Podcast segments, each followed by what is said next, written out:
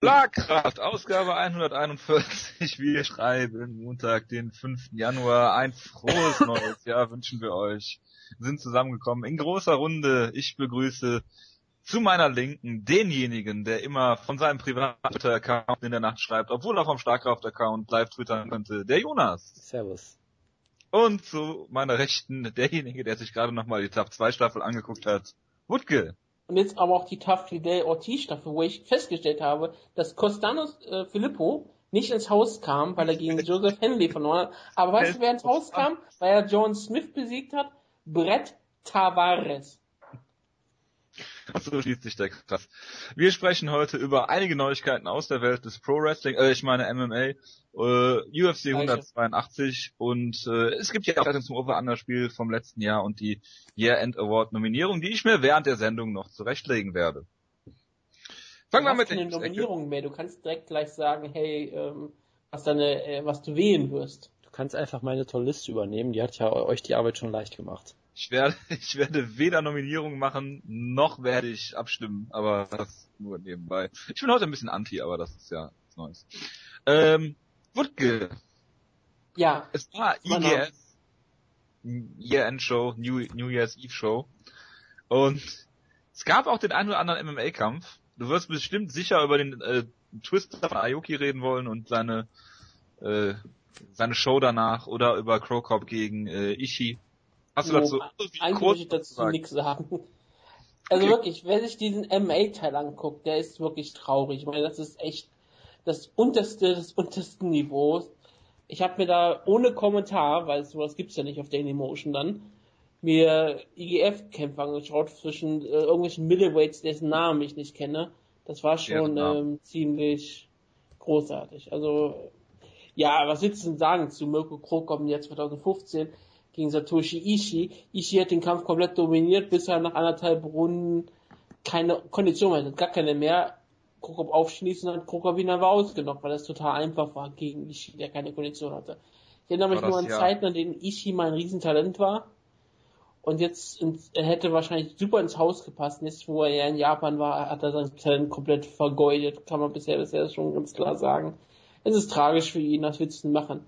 Du hattest Chris Hagebär Barnett, der großartig war, gegen Shinichi Suzukawa, was mich sehr gefreut hat, wo es auch immer wieder die besten Sachen gibt, warum man nie in den Ring, äh, nie im Ring stattfinden darf, weil der Ringrichter eigentlich die zwei Minuten des Kampfes mehr damit beschäftigt war, die Kämpfer immer wieder in die Mitte des Ringes zu bewältigen und zu befördern und zu tun. Und das war wunderbar und sonst gibt es eigentlich nichts Großartiges zu sagen. Es ist immer sehr schön zu sehen, wenn japanische Kämpfer gegen irgendwelche amerikanischen Talente antreten und die amerikanischen Talente bringen sie halt total um, so wie Justin Willis. Aber ja, Shinya Oki hat jemanden umgebracht, der irgendwie einen 6-6-Rekord hatte. Mit einem Twister hätte ihn eigentlich den Kopf abgezogen, wenn er könnte.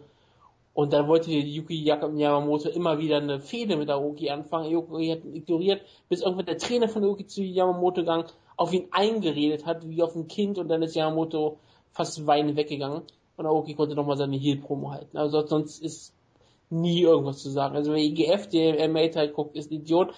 Den Pro Wrestling Teil sollte sich jeder Mensch angucken. Der ist großartig und verdient es, auch so erwähnt zu werden. Montana Silver ist Leben.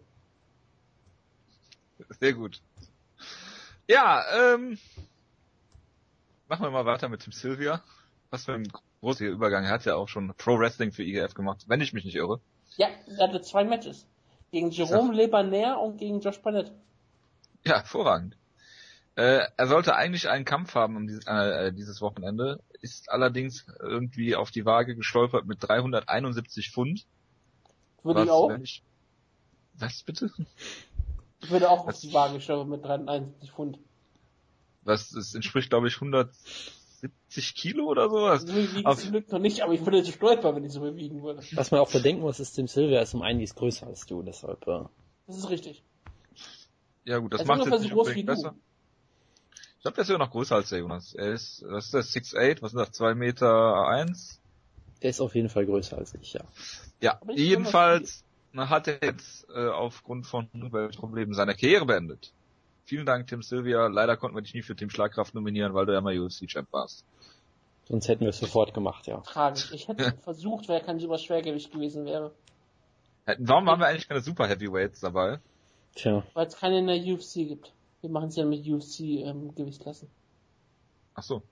Schade. Jetzt hätten wir ja ganz viele Frauen Gewichtsklassen, wo wir nominieren müssten. Tja, das, das wäre mal was fürs nächste Jahr. Super Heavyweight. Ich denke am Traum nicht dran. Ich auch nicht. Obwohl, naja. Äh, Dana White hat gesagt, dass UFC 182 über, weit über 750.000 Buys erzielen wird. Damit würde er ja dem Mut gerecht geben, der gesagt hat, im Januar wird es über, was hast du gesagt? Eine Million? Ne, zwei Millionen. Ja, okay, alles klar, dann doch nicht. Äh, Pay-Per-View-Buys geben.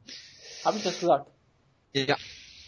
Wann es steht, im, steht im ominösen Gruppenchat, aber naja, gut. Ja, das ist nicht immer eine ehrliche Aussage. Ach, was?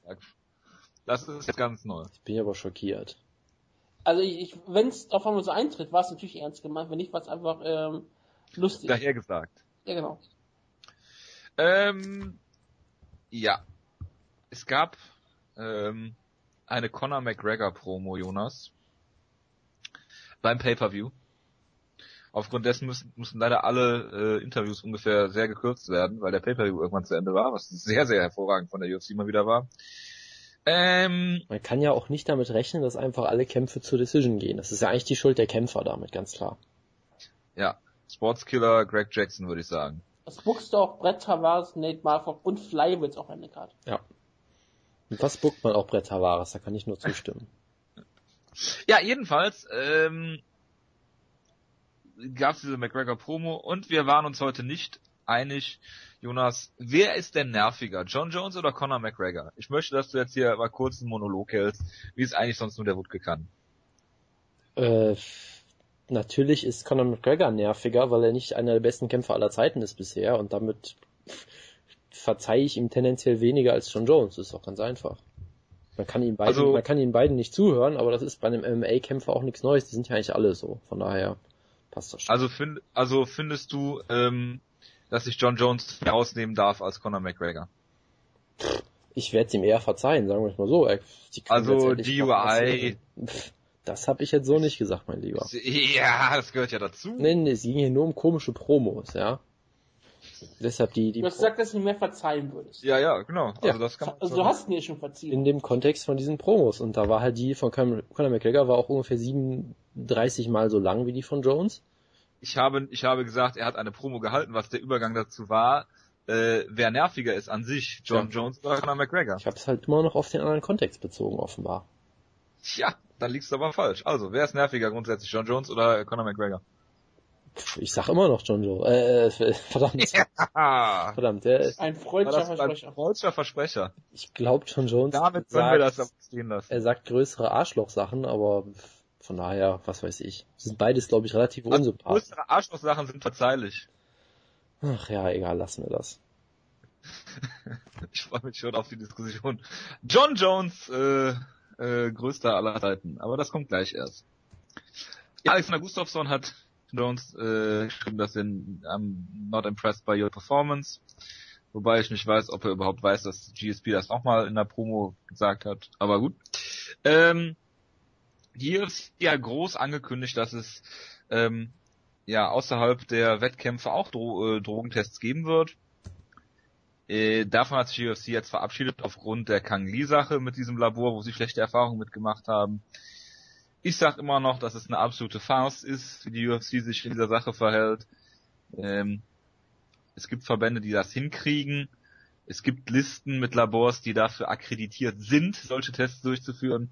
Und da die UFC ja sowieso die Commission beziehungsweise die, die die Regulationsbehörde außerhalb der USA ist, müssen sie sowieso ähm, äh, diese Tests durchführen. Oder die UFC wird jetzt auch diese Sachen canceln und somit einfach äh, äh, ja äh, gepflegt drauf scheißen. Das würde mich auch nicht wundern langsam. Tja. Habt ihr dazu eine Meinung? Ich meine, sie haben ja im Prinzip mehr oder weniger selbst zugegeben, dass sie zu blöd dazu sind. So, und das äh, ja, kann man ja einfach mal so festhalten. Kannst doch eine Agentur, es gibt doch zwei große äh, Dro äh, Anti Anti-Doping Agenturen, die WADA und die WADA. Einmal mit V, einmal mit W. Tja. Was weiß ich, ja, was hast du gesehen, wie die WADA versagt in allen Bereichen. Wo?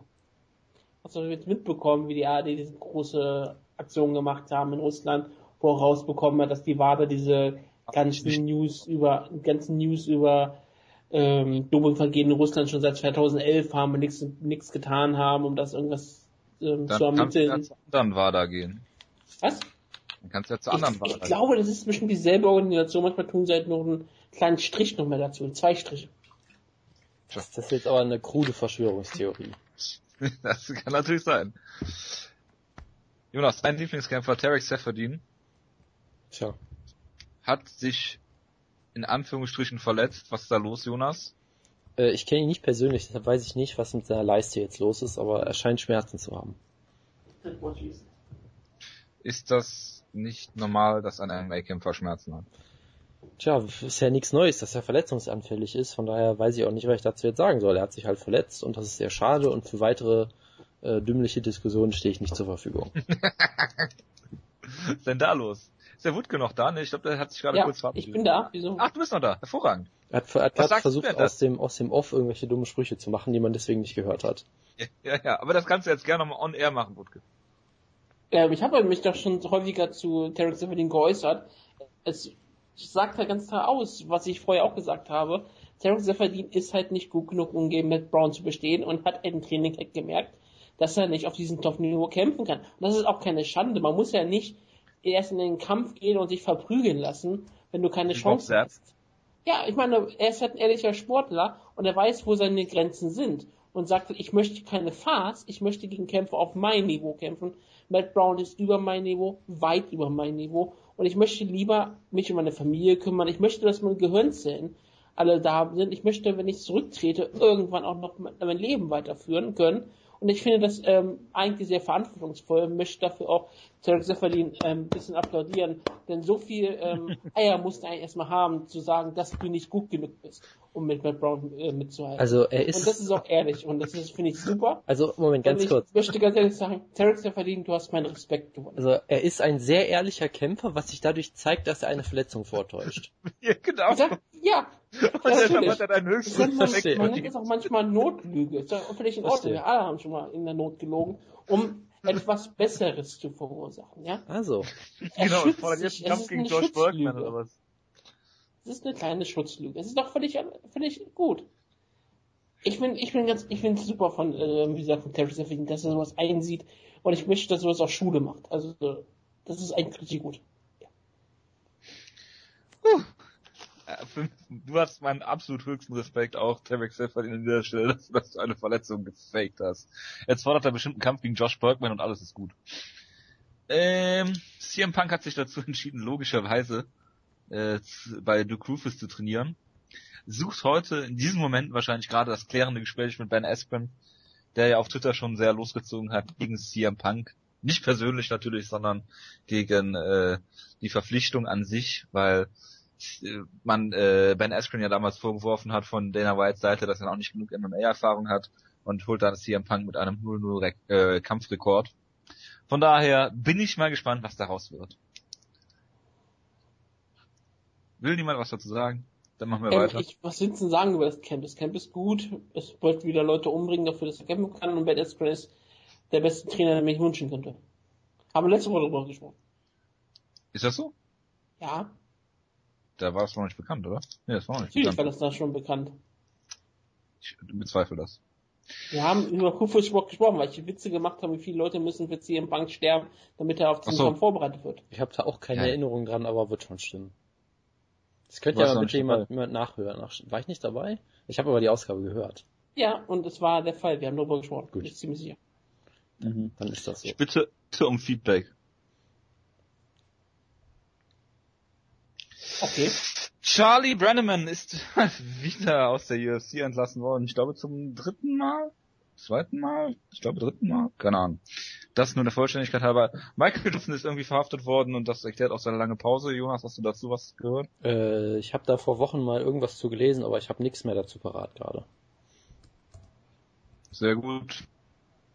Äh, äh, UFC Dallas wurde bekannt gegeben im März und Anthony Pettis wird im März schon wieder kämpfen, und zwar gegen äh, äh, Rafael dos Anjos. Genau. Ja, das fand ich bei der UFC für auch ein toller Moment, wo gesagt wurde, wir gehen jetzt zu dem Journalisten Ariel Helvani, der Breaking News hat, aber sie hat natürlich schon ein Videopackage dafür fertig, also so ganz Breaking war es dann irgendwie doch nicht. Aber äh, ja, ich hoffe mal, dass der Kampf auch stattfindet und äh, freue mich einfach mal drauf. Gut, ne? Freust du dich ja. auch?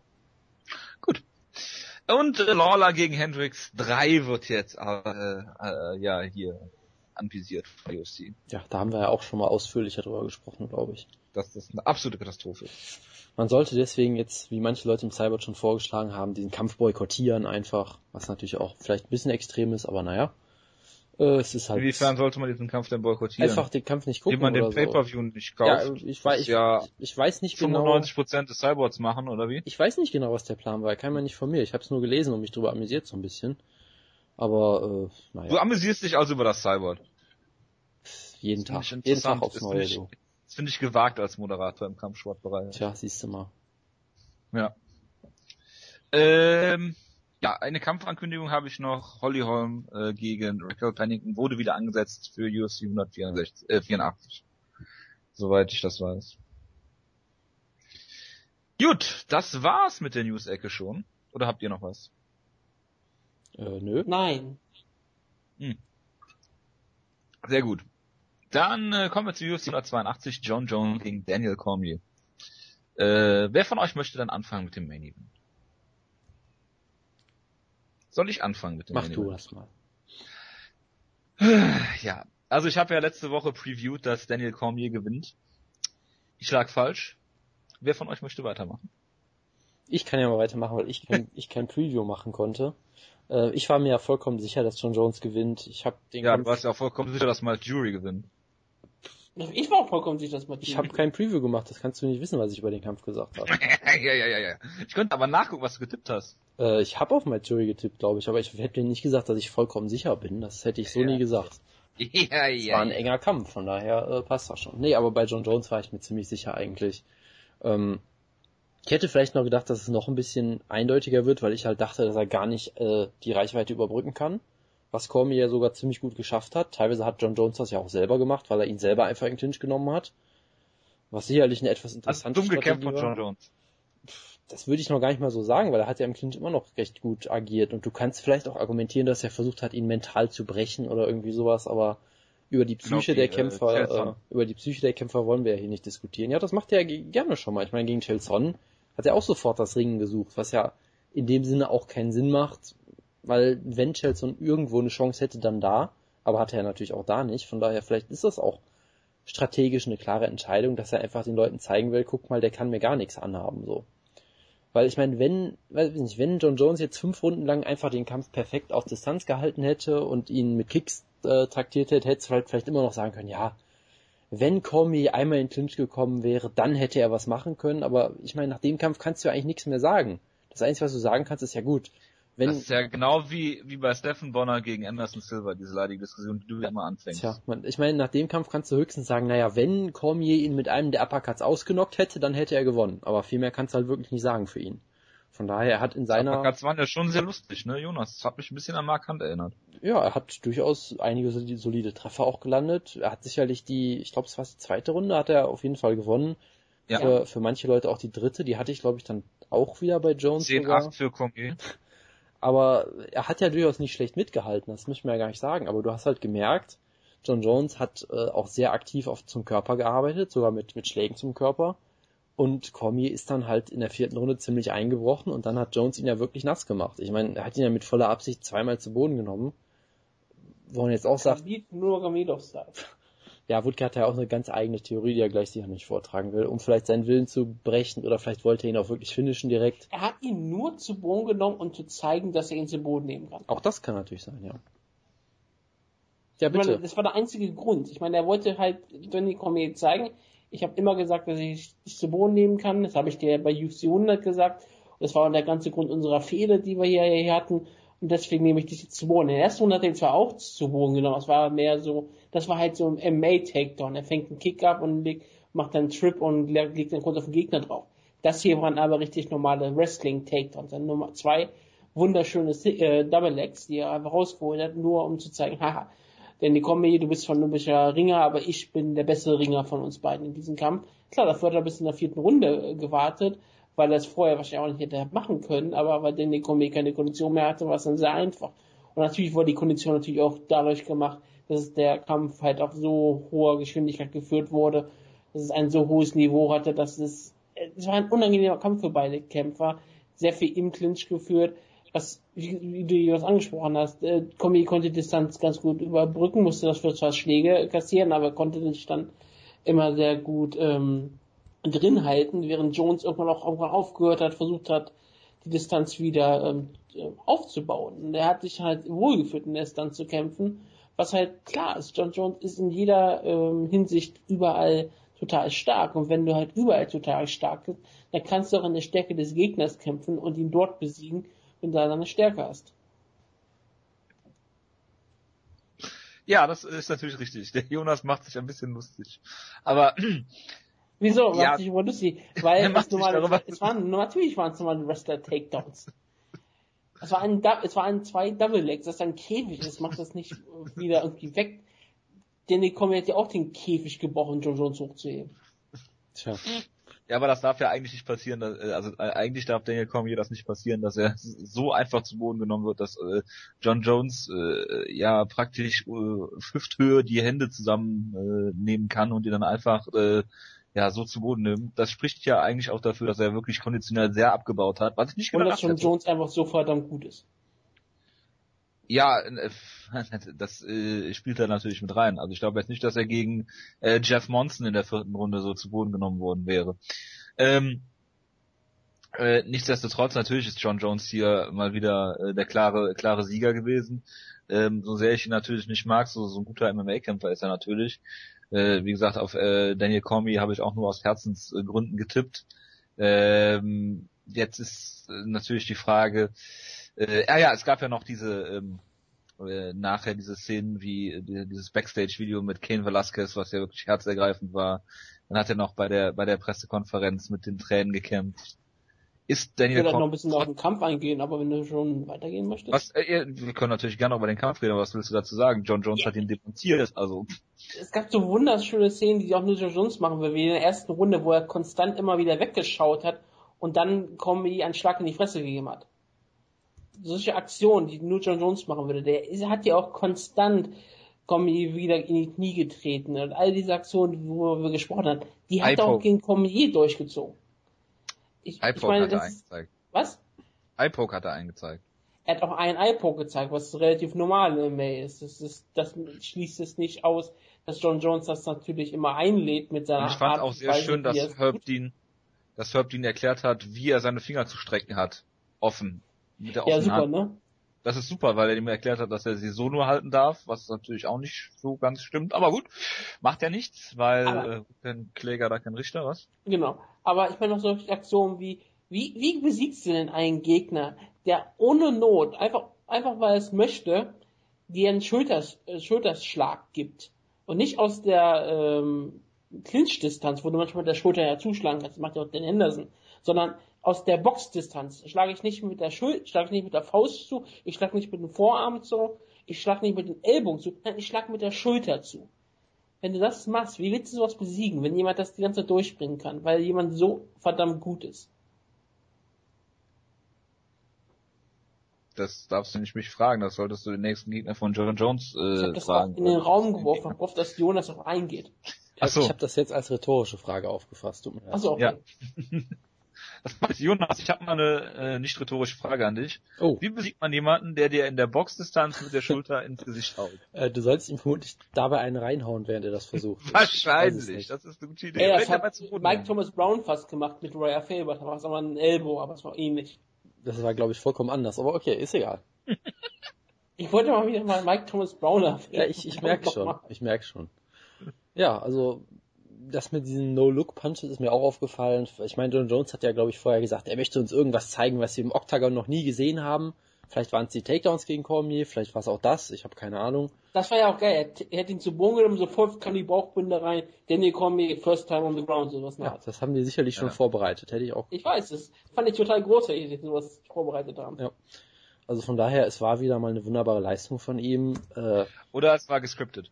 Genau, es war alles so, so wie der Bild ab zum Kampf natürlich. Nee, aber es war wieder eine wunderbare Leistung von John Jones. Du hast auch wieder gesehen, er kann auch Schläge einstecken. Also auch die Hoffnung, dass du ihn einfach so weghaust, ist auch schwierig, sag ich mal. Ähm, ja, von daher hat, sag ich mal, wieder so ein bisschen seinen Stil gekämpft. Das, gegen Glover Teixeira hat er das gleiche gemacht. Der hat ja auch die ganze Zeit am Clinch gestellt und auch da hat er einige Uppercuts gefressen. Aber ich habe da nie das Gefühl gehabt, dass er das jetzt, dass er da jetzt Probleme mit hat, sondern einfach eher, dass er das einfach in Kauf nimmt, dass er sagt, ich möchte jetzt mit dir clinchen und dich im Clinch besiegen, wo du am besten bist. Und wenn ich dazu ein paar Uppercuts einstecke, ist mir auch egal, das nehme ich in Kauf. Also das wirkt jetzt auch nicht wirklich wie so ein Angreifpunkt oder so, den man jetzt ausnutzen könnte, sondern halt eher wie, ja, schlag mich halt mal, ist mir auch egal, so, von daher. Obwohl ich natürlich irgendwie dachte schon, in der zweiten Runde kippte der Kampf so ein bisschen in Richtung von Danny Cormier. Nicht, dass die Runde gewonnen hat, sondern auch im Sinne von, ich habe echt gedacht, dass er so ein bisschen Eindruck bei John Jones gewonnen hat und dann kam er bei der dritten Runde aus, alles war wieder normal. Ja, also. Aber ich glaube, das kannst du eigentlich nicht bei John Jones Eindruck gewinnen. Ja, das meine ich. Machida, Machida, hat ihn, Machida hat äh, nicht, also Machida hat in der ersten Runde klar, also hat die erste Runde klar gewonnen, dann hat er ihn einfach ausgechockt. Äh, dann Vitor Belfort hat, sie, hat ihn ja fast gehabt. Und danach äh, hat John Jones, hat, ich meine, danach ne? hat John, ich meine, John Jones wurde der Arm irgendwie ausgekugelt oder ausgerenkt oder weiß ich nicht was. Und er hat danach die Runde für viele Leute trotzdem noch gewonnen. Das vergisst man ja auch gerne, diese erste Runde gegen Vitor. Ja, ja, aber, aber ich meine, solche Momente, du kannst ihn halt nicht brechen. Ja, genau, er kommt noch innerhalb derselben Runde zurück, meinte ich ja. Ja. Und der Einzige, der, wie gesagt, Eindruck bei ihm hinterlassen war, war Gustafsson. Das war der engste Kampf mit weiten Abstand. Ne? Und selbst da ist er mitten im Kampf noch zurückgekommen, der nämlich in der vierten Runde. Ich habe noch nicht gesagt, dass er nicht, äh, nicht zurückgekommen ist, aber da hat man gesehen, dass er ihm wirklich Eindruck hinterlassen hat und John Jones hatte riesige Probleme gehabt. Aber John Jones ist halt ein Champion und du musst halt, um einen Kämpfer wie John Jones zu besiegen, brauchst du halt äh, auch das kleine bisschen Glück und du weißt halt nie, wie wäre so eine fünfte Runde ausgegangen, wäre ähm, Gustafsson nicht so angeklingelt worden in der vierten. Tja. Du musst halt immer, jeder Moment, du musst halt immer 100% haben gegen John Jones. Vielleicht sogar ein bisschen mehr, was mathematisch nicht möglich ist. Aber ja, gut, ich glaube, sag halt, mal so, halt, John Jones ist, glaube ich, auch mathematisch nicht möglich. Du musst halt einen Sahnetag haben und er muss halt einen Scheißtag haben. Und dann muss vieles dazu noch dazukommen. Ist John Jones der größte aller Zeiten? Nein, das ist Tim Sylvia. Der ist einiges größer als John Jones. Das war jetzt sprichwörtlich gemeint und nicht wörtlich zu verstehen. Also okay. Ähm, ich weiß nicht, ob John Jones Frank Shellenbock heißt, deswegen ist das ein bisschen schwierig zu äh, definieren. Und es ist natürlich auch unfair, weil natürlich jemand wie Dominic Cruz immer verletzt ist. Gut, äh, diese Woche folgt bei Schlagkraft die Kolumne Wutke Prime John Jones gegen Prime Frank Shamrock.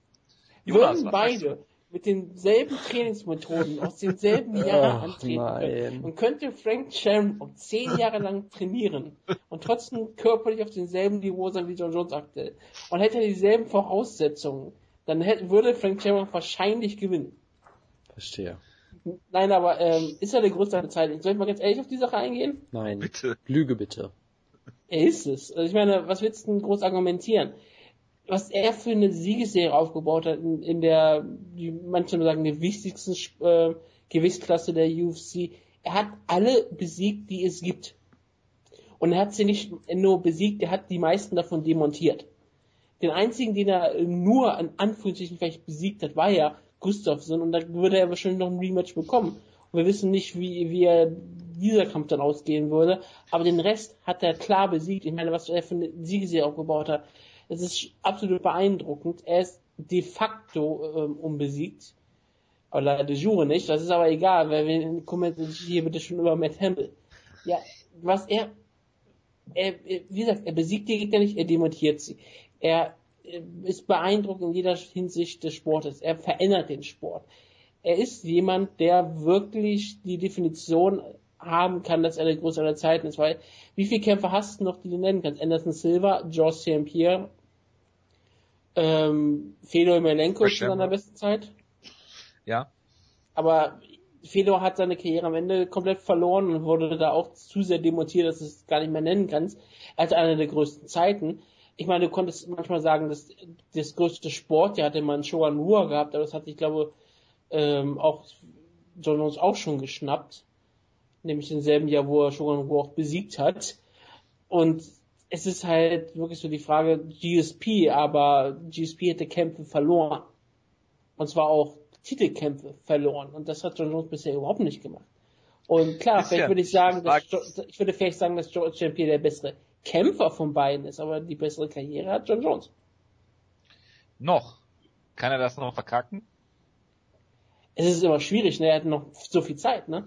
Tja, also, ja, ja, deswegen, er hat lange Zeit noch viel zu tun. Sobald er, sobald er einen Kampf verliert, ist er ja für immer exposed, das ist doch vollkommen klar. Richtig, das ist, äh, das wissen wir ja alle. Ja. Ja. Man ist halt immer noch so gut wie sein letzter Kampf, ne? Man ist immer noch so gut wie sein letzter Kampf, deswegen Deshalb ist er... spricht auch niemand mehr über Anderson Silver. Genau, ganz klar. Nee, aber äh, ich sag mal so, die Sache, die du für GSP halt sagen kannst, ist, er hat in einer besseren Gewichtsklasse gekämpft. Ja, ja. ich meine, du kannst, also wenn du bei John Jones die Gegner auseinandernehmen willst, kannst du halt gerne sagen, ja, Rampage war alt und kaputt und Shogun war kaputt und andere Leute, war aber auch Champion. Ja, es schließt sich bei Light Heavyweight halt nicht aus unbedingt, dass du Champion bist und trotzdem irgendwie doof. Von daher, du, du kannst halt bei vielen Leuten sagen, ja, Claudio Teixeira war jetzt nie so gut, wen hat der schon besiegt und das kannst du halt nur ein bisschen... San, Vitor Belfort. Fabio Maldonado. ja gut, jetzt dann nehme ich alles zurück. Äh, Claudio Teixeira ist auf jeden Fall John Jones bester Sieg. Ähm, von daher, du kannst alles so ein bisschen auseinandernehmen und unterm Strich ist halt Welterweight eine viel bessere Division. Aber dafür ist natürlich die Art und Weise, wie John Jones die Leute besiegt hat, nochmal beeindruckender als das, was GSP gemacht hat. Vielleicht von daher, ich glaube nicht, dass es wirklich Sinn macht, die Diskussion jetzt groß anzufangen, wenn er halt, Doch. wie alt ist er jetzt, 27 oder so? Ja. ja. Ähm, von daher, ich meine, wenn er ins Heavyweight hochgeht und da Erfolg hat, dann ist das so oder so im Prinzip. Selbst wenn er im Heavyweight total verkacken sollte, was ja vielleicht möglich wäre, selbst dann äh, kannst du vermutlich immer noch darüber argumentieren. Also von daher, Nein. er hat ein sehr gutes Argument auf seiner Seite, sagen wir es einfach mal so. Wie würdest du denn gegen Kane Velasquez sehen? Äh, ich weiß nicht, ob der Kampf stattfinden würde, weil ich nicht weiß, ob Cain Velasquez jemals wieder fit wird, aber ähm, Das sagst du von jedem Kämpfer, der sich verletzt. Bei Tarek Seferdin zum Beispiel würdest du das nie sagen. Tarek Seferdin hat äh, natürlich eine leichte Verletzung, behaupte ich jetzt einfach mal. Er ist ja nicht verletzt. Der er ist hat doch nur gar nicht eingesehen. Genau, genau. Der, der. Deswegen bin ich sehr, sehr zuversichtlich, was ihn angeht.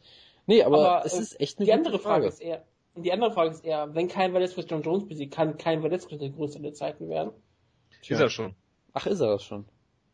Ich meine, Ja, er kämpft Velasquez Schwergewicht, hat das hat immer mehr Beachtung. Ken Velasquez hat übrigens die meisten Knockouts im UFC Heavyweight History.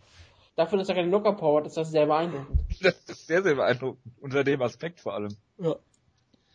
Ist es eine absolute Katastrophe, wenn Anthony Johnson gegen Gustafsson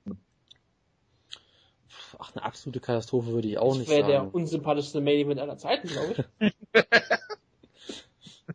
Ja, also es wäre sicherlich für die UFC besser, wenn Gustafsson gewinnt, aber man sollte halt auch nicht vergessen, dass der erste Kampf von beiden keine Sau interessiert hat, von daher. Und ich meine, seitdem, ja, und, seit, Johnson gegen, achso, Gustafsson gegen. und seitdem hat Gustafsson einmal auf Fight Pass gegen Jimmy Menua gekämpft. Ja, daher hallo.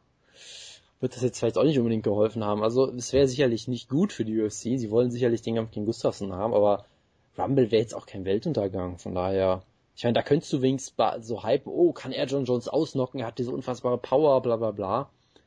Von daher, ja, es ist beides kein Weltuntergang, glaube ich. Richtig schlimm wird's erst, wenn beide aus dem Weg sind, weil dann musst du ihn wirklich gegen, gegen OSP oder sowas um den Titel stellen, wenn da nichts Neues Er mehr wird- kommt. Seine nächste Titelverteidigung, falls der Titelverteidiger geht er sowieso ein Schwergewicht. Tja, Ich meine, Ja, oder er beendet seine Karriere. Eins von beiden. mit Genau, 28 gibt's wäre auch sehr sympathisch. Ja, warum denn nicht? Was, wenn du nichts mehr zu ähm, kämpfen hast. Warum sollst du deine Karriere nicht beenden? Geld, Er hat Geld, hat er ja schon auch gesagt. Mehr Geld. Ja, mehr Geld ist immer sehr gut, aber er möchte ja Mainstream-Star werden und er wollte Ja, seine Karriere unbesiegt was? haben. Geld. Ja, aber er kann nicht mal Ja, unbesiegt sein unbesiegt. und er wird kein Mainstream-Star mehr in der UFC. Also mit seinem, mit seinem Charisma ist ihm der Weg nach Hollywood auf jeden Fall offen. Absolut. Aber ich meine, die UFC wird aktuell immer, wird in vielen Augen immer kleiner. Und warum sollte sich schon das antun, wenn er das eigentlich nur macht, um ein Star zu werden? Tja. Ich meine, er hat alles, er hat alles, was er machen wollte, hat er sich bewiesen. Und wenn er jetzt auch Gustafsson besiegt, hat er seinen Nemesis auch noch geschlagen. Also nochmal ganz klar geschlagen. Also- wenn er sowas schaffen würde, Können wir einfach festhalten, können wir einfach festhalten, dass du den, das Karriereende von John Jones forderst. Ich fordere ja auch die Karriere von Ronda Rousey, dass sie das bei tun wird. Gut. Aber sie hat auch eine Hollywood-Karriere und sie ist eine Frau. Frauen beenden ihre Karriere meistens irgendwie immer früher, wenn sie erfolgreich sind. Gibt's denn noch irgendwelche anderen UFC-Champions, die laut dir die Karriere beenden sollten? Ähm, Nee, der, der, der, der, der natürlich nicht, der soll immer weitermachen. Er ist auch nicht Champion. Stimmt, ist er auch nicht. richtig. Nein, ähm, die, die Sache ist, was, was, was willst du machen mit Jonathan? Du musst halt hoffen, dass Leute nachkommen. Aber schau mal ins Light Heavyweight. Ja, da hast du Franz Barroso. Du hast nicht mal Leute unter 30 da. Ja. Tja, Nikita Was willst du machen? Hoffen, dass Ryan Bader zurückkommt und deinen Schritt sich verdient? Also da hoffe ich jeden Tag drauf, aber ich glaube eher nicht dran. Er ist ein Team Schlagkraft, oder? Nein. Nein, letztes Jahr mein Lock, hallo? Phil Davis willst du, dass er haben, dass er nach oben kommt? Äh, das, Der ist, nach oben schaffen. das ist die drittbeste Option, die du aktuell hast im Light Heavyweight, ja. Aber so. Und da kannst du das, das kannst genauso aufbauen wie Danny Cormier. Das sind alles Top-Athleten. Chris Absolut. Whiteman. Hätte Chris Whiteman eine Chance? Äh, Chris Whiteman hätte sicherlich irgendwie eine Chance, aber das wird Er natürlich ist zu schwierig. klein, um gegen Donald zu gewinnen. Ich sag mal so, er ist riesig Ist groß. nicht so Er ist klein. ein gigantisches, gigantisch großes Middleweight, von daher. Ja, aber du musst schon ein gigantisch großer Heavyweight sein, um gegen John Jones zu bestehen zu können, bin ich lange der Meinung. Tja. Oder dann musst du sagen, wie Gustavsson, dass du wirklich diese ganze Reichweite hast. Hat, Könnte, Gustafsson hat gar nicht so viel Reichweite. Das ist ein Märchen. Der kann die nur. aber mehr als die Gegner, die sonst gegen John Jones kämpfen. Das weiß ich nicht. er weiß, also- er weiß halt, sie so ein bisschen besser auszunutzen als die meisten Leute. Das, Das, ist, ist, wohl richtig. Der Unterschied sind 6 Zentimeter. Das ist kein großer Unterschied zwischen John Jones und Gustafsson, wie sonst John Jones meistens so 15 hat. Moment. Ich äh, traue erstmal den äh, UFC-Angaben sowieso nicht. Also checkst du Wikipedia. Natürlich. Die wahrscheinlich die UFC-Dinger übernehmen. Ja, 82 Inch steht hier jetzt, ne? Und bis äh, in seinen anderen Kämpfen war es immer irgendwas mit in den Mitte 70ern bis Ende 70er an Reichweite. Und äh, Chris Weidman hat 78 Inch und ist 1,88 groß. Also ich weiß ja nicht. Ich weiß ja nicht. Ich halte Weidman für talentiert genug. Aber das nur nebenbei. Ja, aber wenn wir über richtige Gegner kämpfen für John Jones, John Jones geht ins Heavyweight. Ja, Ken Was Velasquez. wäre dafür, dass, dass er den Return-Kampf gegen Brock Lesnar bekommt? Ich meine, das ist wirklich legit, die ernst, das war eine ernsthafte Frage. Stell dir vor, Brock Lesnar kommt zurück. Und du stellst ihn gegen John Jones. Das wäre ein riesen, ein riesen Hype, ne? das kann sicherlich sein, ja. Ja, und wäre ein total einseitiger Kampf. Ja und? Ja, Brock Lesnar würde, ich meine, Brock Lesnar würde mit in den Boden aufwischen, das ist doch vollkommen klar. Natürlich. Ey, ich würde mal sagen, jo Brock Lesnar nimmt John Jones zu Boden, wenn er möchte. Ein fitter Brock Lesnar besiegt John Jones. Punkt. Ein fitter Brock. Lesnar besiegt John Jones. Ich lege mich jetzt hier fest, ja. Pass auf, pass, pass, pass auf, die Wutke-Logik ist ganz einfach. Wenn Lesnar gewinnen sollte, hat Wutke es immer schon gesagt, und wenn Lesnar verlieren sollte, war er halt nicht fit. Also hat Wutke so oder so recht, ja. Relativ einfach. Ja, er hat so oder so recht, das ist eigentlich sehr praktisch. Ich war ja auch immer der Meinung, ein fitter Brock Lesnar hätte mit den Kyle Velasquez zu der damaligen Zeit auch den Boden aufgewischt. Ich würde vermuten, dass ein heutiger Frank Velasquez Shamrock mit gegen auch einem Brock. Was? Frank Shamrock gegen Brock Lesnar. Ja, das wäre unfair. Aber ich meine, ein jetziger? Brock Lesnar würde natürlich gegen den jetzigen Kyle Velasquez auf jeden Fall verlieren. Ich rede ja von 2011. Okay. Was wäre denn, wenn ein fitter Ken Velasquez gegen einen fitten John Jones antritt? Fitter Kyle Velasquez gegen John Jones würde ich auf Kyle Velasquez tippen, weil Kyle Velasquez ein natürlicher Schwergewicht ist. Okay. Und dann hat er einfach die, ähm, Die Knockout Power hat Ken Velasquez. er hat die, hat die natürliche Knockout-Power, klar. Er hat aber auch die natürlich, das natürliche Gewicht. Er ist ein richtig guter Ringer, hat top, er hat top Kondition, er kann einstecken, er kann austeilen. Ich glaube einfach, dass Kyle Velasquez jemand wäre, der einfach diesen natürlichen Vorteil, den John Jones hat, ähm, ähm, besiegen würde, ja. Ich sage, ein fitter Kyle Velasquez besiegt einen fitten John Jones. Und ein fitter Brock Lesnar im Jahr 2010 besiegt einen fitten Kyle Velasquez im Jahr 2010. Das bedeutet, fitter ähm, Brock Lesnar 2010 würde Brock, würde John Jones 2015 besiegen. So. Natürlich. Das ist Mathematik, da kann man nicht mit antworten. Ja. Nicht mit argumentieren, das ist, äh, Das ist herrlich. tja. Gut, dann machen wir weiter. Oder haben wir noch Ich wusste, da, ich irgendwas? möchte, dass irgendein Zuhörer davon jetzt so eine Kette macht, so eine MA-Kette. Kausalakte. Ja, genau, was ich eigentlich gerade alles gesagt habe. Ich habe nämlich jetzt keine Ahnung, was ich gerade eben gesagt habe. Ich habe nämlich erst gesprochen und dann nachgedacht. Das, du hast wahrscheinlich gesagt, dass Brock Lesnar der Goat ist. Ja, wer fit geworden wäre, er hätte ja auch Fedor besiegt. Auch Fedor. Auch Fedor, okay. Fedor. Wenn der Kampf hier Ja. stattgefunden hätte, das wäre großartig gewesen. Ja, absolut. Ich habe das, hab das ja, ich habe das ja damals behauptet, schon als Brock Lesnar den Muscle Shark besiegt hat. Natürlich.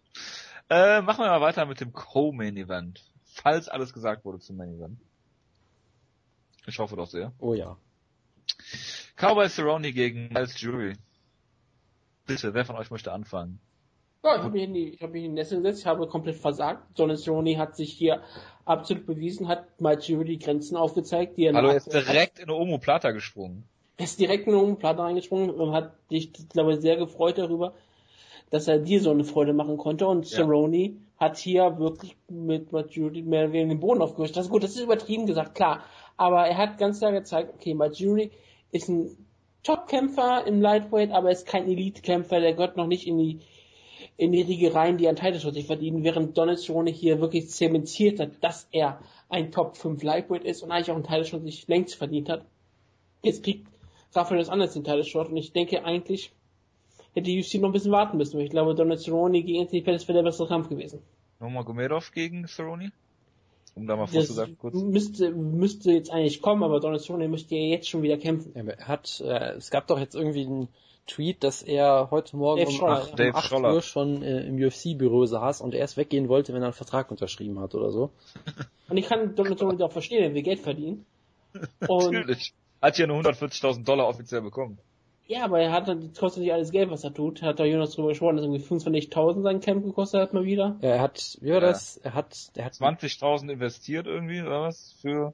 Ja, genau. Und wie viel, wie viel hat Miles Jury verdient? Was weniger als 20.000? 16.000. okay, genau. Gut, von daher, äh, und, und äh, ich meine, er hat auch sonst so ein paar Ausgaben, könnte man vielleicht ja mal sagen. Ja klar, und er hat eine eigene Ranch und sowas. Also genau. ist, der hat, der lebt bestimmt nicht auf kleinen Fuß. Aber ich meine, Donald Cerrone gegen Pettis wäre auf jeden Fall der bessere Main Event gewesen. Und ich glaube, Donald Cerrone wäre, hätte sofort Jo gesagt zu einem Title Shot. Er wäre auch fit geworden. Aber ich habe ja schon da, ich habe ja letzte Woche schon gesagt, dass Donald Cerrone keinen Title Shot direkt bekommen würde. Und klar, ja, aber der erste Kampf war auch ziemlich einseitig, ne? Ja, aber das ist doch, also was hat das für eine Aussage? Ja, ich weiß, das ist völlig egal. Und das ist natürlich doch dann die Redemption Story und die Leute mögen Cerrone. Auf jeden Fall der MMA. Ich sage ja nicht, dass es ein Riesenkampf wird, aber ich meine, das ist der, was, das ist halt ein normaler UFC Main Event im Jahr 2015. Und Cerrone ist bekannter, beliebter und größer als Rafael dos Anjos. Und ich sage auch, er hat den Kampf mehr verdient. Ja, weil Dos Anjos Cerrone besiegt hat, relativ klar, aber nur, das, das nur nebenbei, ja, ja. Ja, und? Ich sag's nur. Äh, was sagst du denn zu den Fuck You Kicks? Äh, ich, ich weiß nicht, warum man da so ein Fass aufmacht. Ich fand's halt großartig. Ich glaube äh, nicht nur, dass er angepisst war, weil Majuri so arrogant gegen Diego Sanchez war. Ich glaube, das ist ja wieder so Pro Wrestling Hype. Sondern er war auch angepisst dafür, dass die Fans ihn ausgebucht haben, weil der Kampf halt nicht so besonders unterhaltsam war. Und dann lässt halt Donatone seine Frust raus und will die Fans so unterhalten, weil er natürlich der Showman ist. Das ist halt eine tolle Sache. Ich hasse es übrigens, wenn man das als Fußballtritte bezeichnet, ne? Direkt also als ich regt also auf, dass bei ähm, Shibata der, äh, der Finisher der Penalty Kick ist.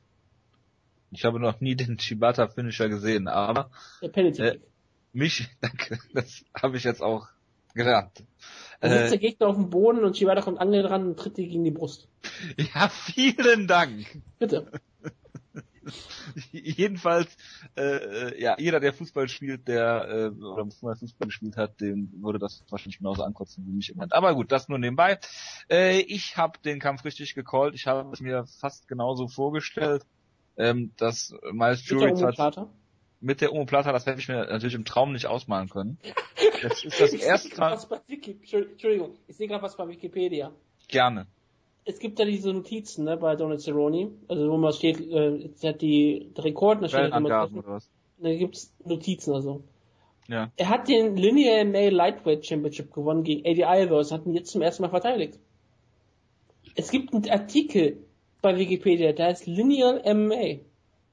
Geil. Du landest bei Fight Metrics dann, aber ähm, bei fightmetrics.com oder so. Ich finde es auf jeden Fall sehr lustig, dass die jetzt hier bei Wikipedia den Linear MMA-Titel durchführen, so wie The Ring, scheinbar. Aber ach, was ich noch vergessen habe in der News-Ecke, dass jetzt Fancraze und einige andere Organisationen bei Fight Pass dann äh, ihre Archive genau. Aber das nur nebenbei. Äh, ja, also ähm, der äh, der Umu Plata ist natürlich eigentlich für mich der Grund, das erste Mal den Cool Smiley auf dem äh, Cyborg hinter Cerrone's Namen zu machen. Werde ich natürlich trotzdem nicht machen. Ich habe bisher immer falsch getippt bei Donald Cerrone kämpfen. Wenn er gewonnen hat, habe ich auf ihn getippt. Äh, habe ich gegen ihn getippt und wenn er verloren hat, habe ich auf ihn getippt. Diesmal lag ich richtig, habe mich bestätigt gefühlt, freue mich sehr. Und äh, ja, ich freue mich schon wieder in der nächsten Ausgabe ein Preview für einen Donald Cerrone Kampf machen zu können. ja, gefühlt ist das wirklich so. Jonas. Ja, also ich hatte auch auf Malzuri tendiert. Ich war mir jetzt auch nicht sicher. Ich fand den Kampf sehr eng und sehr interessant. War er aber nicht. Das ist richtig, ja. Ich hab, eng noch interessant. Ich habe mir halt gedacht, Cerrone macht halt taktisch auch gern mal einige Fehler und Miles Jury ist jemand, der kämpft sehr intelligent, der hat immer einen guten mhm. Gameplan, der wird das ausnutzen. Ich hatte dann schon so ein bisschen Sorgen, weil Miles Jury hat ja relativ passiv schon angefangen und hat äh, Cerrone so ein bisschen machen lassen. Da hatte ich nach 20 Sekunden schon so das Gefühl, oh, das wird doch nix. Du musst halt bei Cerrone irgendwie Druck machen, gerade in der ersten Runde. Dann hat er den Takedown geschafft, dachte mir, okay, das könnte ja doch was werden. auf einmal war er im Omoplata und dann irgendwie in der Backmount und ich dachte mir so, ja, okay, der hat keine Chance. Zuerst von der Side Control, dann der Backmount. Ja, wie auch immer. Und das Ding ist halt. Und ein schlechtes Zeichen ist natürlich, wenn Cerrone gegen dich einen Takedown holt, ne? Dann ist eigentlich Hopfen um als verloren. Ja, da brauchen wir gleich anfangen. Wenn Cerrone gegen dich die erste Runde verliert, dann hast du eigentlich, glaube ich, schon verkackt. Weil die, die, die, die dritte gegen Runde. Wenn die erste Runde verliert? Äh, wenn Cerrone die erste Runde gewinnt, so. Weil in der dritten Runde gewinnt er halt, ich meine, gegen Dos Anjos hat er, glaube ich, auch die dritte Runde gewonnen, gegen Ned Diaz, glaube ich, auch. Also, wenn er seinen Rhythmus mal gefunden hat, ist er verdammt schwer zu schlagen. Und wenn er schon in der ersten Runde gewinnt, wird's halt richtig schwierig. Und von daher, du hast halt gesehen, Matthew ist halt noch ziemlich jung. Ne, man wird halt sehen müssen, ob er es mal zum Elitekämpfer schafft oder ob er vielleicht einfach Zeit seines Lebens irgendwie so Top 10, Top 15 sein wird. Das weiß man natürlich nicht. Aktuell ist das halt noch nicht gewesen. Das hat man hier gesehen. Ihm haben da auf jeden Fall die Ideen gefehlt. Äh, von daher, für manche Leute hat er, glaube ich, die zweite Runde gewonnen. Da ist jetzt halt auch nix, nicht viel passiert. Gottes. Es ist halt nicht viel passiert. So, Cerrone hat auch nicht viel gemacht, er hat auch nicht viel gemacht. Dritte Runde war auf jeden Fall wieder Cerrone. Äh, von daher, es war auf jeden Fall eine beeindruckende Leistung. Jetzt keine unterhaltsame Leistung unbedingt, aber ich meine, Cerrone braucht auch mal solche Siege, wo er einfach gut aussieht und irgendwie nicht, ich meine, ich sag mal so, so eine, so eine Leistung ist irgendwie besser als sowas wie gegen Barbosa, wo er komplett auseinandergenommen wurde im Stand bis er ihn dann mit dem Jab zu Boden geschlagen hat. Also es war halt von vorne bis hinten einfach eine solide Leistung von ihm und sehr beeindruckend und damit hat er sich prinzipiell auch einen Title Shot verdient, aber mal abwarten, gegen wen, gegen wen er jetzt kämpft. Und ist es bei Drew Famer verbrannt, hat bewiesen, dass er nie ein ja. Champion werden kann? Ich habe doch gerade eben gesagt, ob dass er jetzt aktuell noch kein Elite-Kämpfer ist und ob er ja. noch einer werden kann, werden verbrannt. wir halt sehen müssen. Wir gar nicht drüber reden. Gut, dann, dann ist er halt verbrannt. Wären. Wenn ich, wenn ich hier so überstimmt werde. Sollte Matthew seine Karriere beenden? Ja. Äh, Wen hat man denn jetzt noch für Cerrone? Gilbert Melendez. Ja, warum Bendo. nicht? Das äh, Bendo hat äh, nächste Woche, glaube ich, einen Kampf oder in zwei Wochen gegen Eddie Alvarez. Ja, ist doch gut. Ja, denn der, wer auch immer den Kampf gewinnt, könnte man sicherlich nehmen. Ja, gut, Alvarez natürlich nicht. Was denn mit Bobby Green, Jonas? Äh, der hat ja seinen letzten Kampf verloren, das macht ja eher weniger Sinn. Mit dem seine ah, das habe ich, das hab ich wieder vergessen. Tja. Ansonsten äh, weiß ich nicht. Nate das Rematch. Unbedingt, ja. Unbedingt. Okay. Gut. ganz kurz, ich habe auch, ein bisschen nach dem Lineage Champion gesucht. Es war so klar, dass du noch was Jeder Champion ist aktuell der aktuelle Champion in der UFC, bis auf der Lightweight Champion. Und das ist wie gesagt ähm, Donald Cerrone. Weil der ging von Aoki zu Alvarez zu Cerrone. Schön. Aber sonst, wie gesagt, ähm, alle gleich. Sonst sind alle angegleicht. Außer das Strawweight ähm, Title war, da gibt's keinen Männertitel in der UFC. Gut. Freut uns. Angeglichen. Hervorragend. Dann machen wir weiter. Brett Tavares gegen äh, Nate Marquardt müssen wir mal reden. Hat Brett Tavares klar mit einer Nichtleistung gewonnen. Ähm, also das, das Einzige, was ich sagen möchte, meine Twitter-Timeline hat beiden Kämpfern danach das Karriereende empfohlen, was ja auch gut zu der Ausgabe hier passt. Sollte eigentlich die Schlagkraft äh, Twitter-Timeline sein. Tja. Also, ich meine, Marquardt ist ja, halt, Marquardt ist ja. halt, ja, ich gehe da gar nicht drauf ein. Marquardt ist halt alt und, ja, ich schon. alt und kaputt und kämpft halt irgendwie 1999 oder irgendwie sowas Absurdes und sollte da vielleicht wirklich mal über das Karriereende nachdenken. Und Brett Tavares ist halt grundsolide, ist ein Top 15 Middleweight vermutlich. Top 10 wird er nie werden. Top 10 ist er locker geworden. Ganz klar. Ich dachte, siebter ist er dieses Ende des Ja, aber er hatte ja ein etwas negatives Jahr 2014 gehabt. Ein ganz klein bisschen, ja. ja YOLO.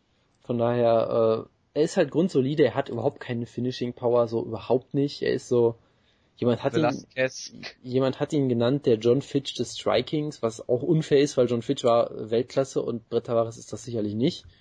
Äh, aber er ist halt grundsolide, er weiß, was er macht, er, er kämpft relativ klug, aber es ist halt stinklangweilig, wenn er kämpft. Jedes einzelne Mal.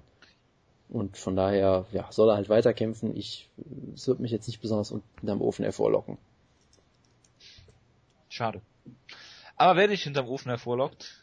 Oder willst du noch was sagen, Gutke? Nö, ich fand eigentlich alles in Ordnung, was Jonas gesagt hat. Gut, äh, wer dich hinterm Ofen hervorlockt, Jonas, ist äh, Koji Horiguchi, Team Schlagkraft, erster Sieg dieses Jahr, gegen Luis Gaudino. Ja, das, das war eine Gaudi, der Kampf, ja. Absolut, ja, ja. ja. der Kampf war halt ein bisschen unspektakulär. Äh, Wie die ganze Show. Das äh, hat gut zu der Show gepasst, ja. Also, du hast halt gesehen, Horiguchi, wenn er mal ein paar Kombos gelandet hat oder sowas, sah er eigentlich sehr gut aus. Es gegen war auch, den 48 Degree Black Belt. Genau, deshalb musste er im Stand natürlich auch sehr vorsichtig sein. Wer hat, du hast gesprochen letzte Woche, ganz klar, und du hast mir nicht geglaubt. Tja. Also, das sah jetzt auch nicht so aus. Aber es ist eigentlich schon, ich, ich fand eigentlich, dass Gordino den Kampf ziemlich gut aussah gegen jemanden, der klar besser ist. Was, Gott. ich weiß, es klingt wie eine komplette äh, Nicht-Aussage, ne? Er sah gut aus gegen jemanden, der klar besser ist, aber Gordino wirkte für mich jemand, der verdient in der UFC kämpfen würde, aber ich könnte das absolut auch verstehen, wenn sie entlassen würden.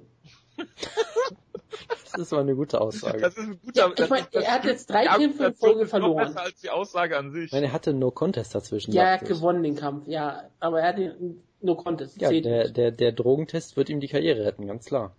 Er hat fünf Kämpfe, er hat davon in fünf Kämpfen drei verloren. Ein No Contest und ein Sieg. Der Sieg war aber gegen fucking John Lineker. Ja. Er hat immer wieder bewiesen, dass er gegen gute Leute auch kämpfen kann. Und er hat auch hier, er war ja nicht komplett, komplett deklassiert worden.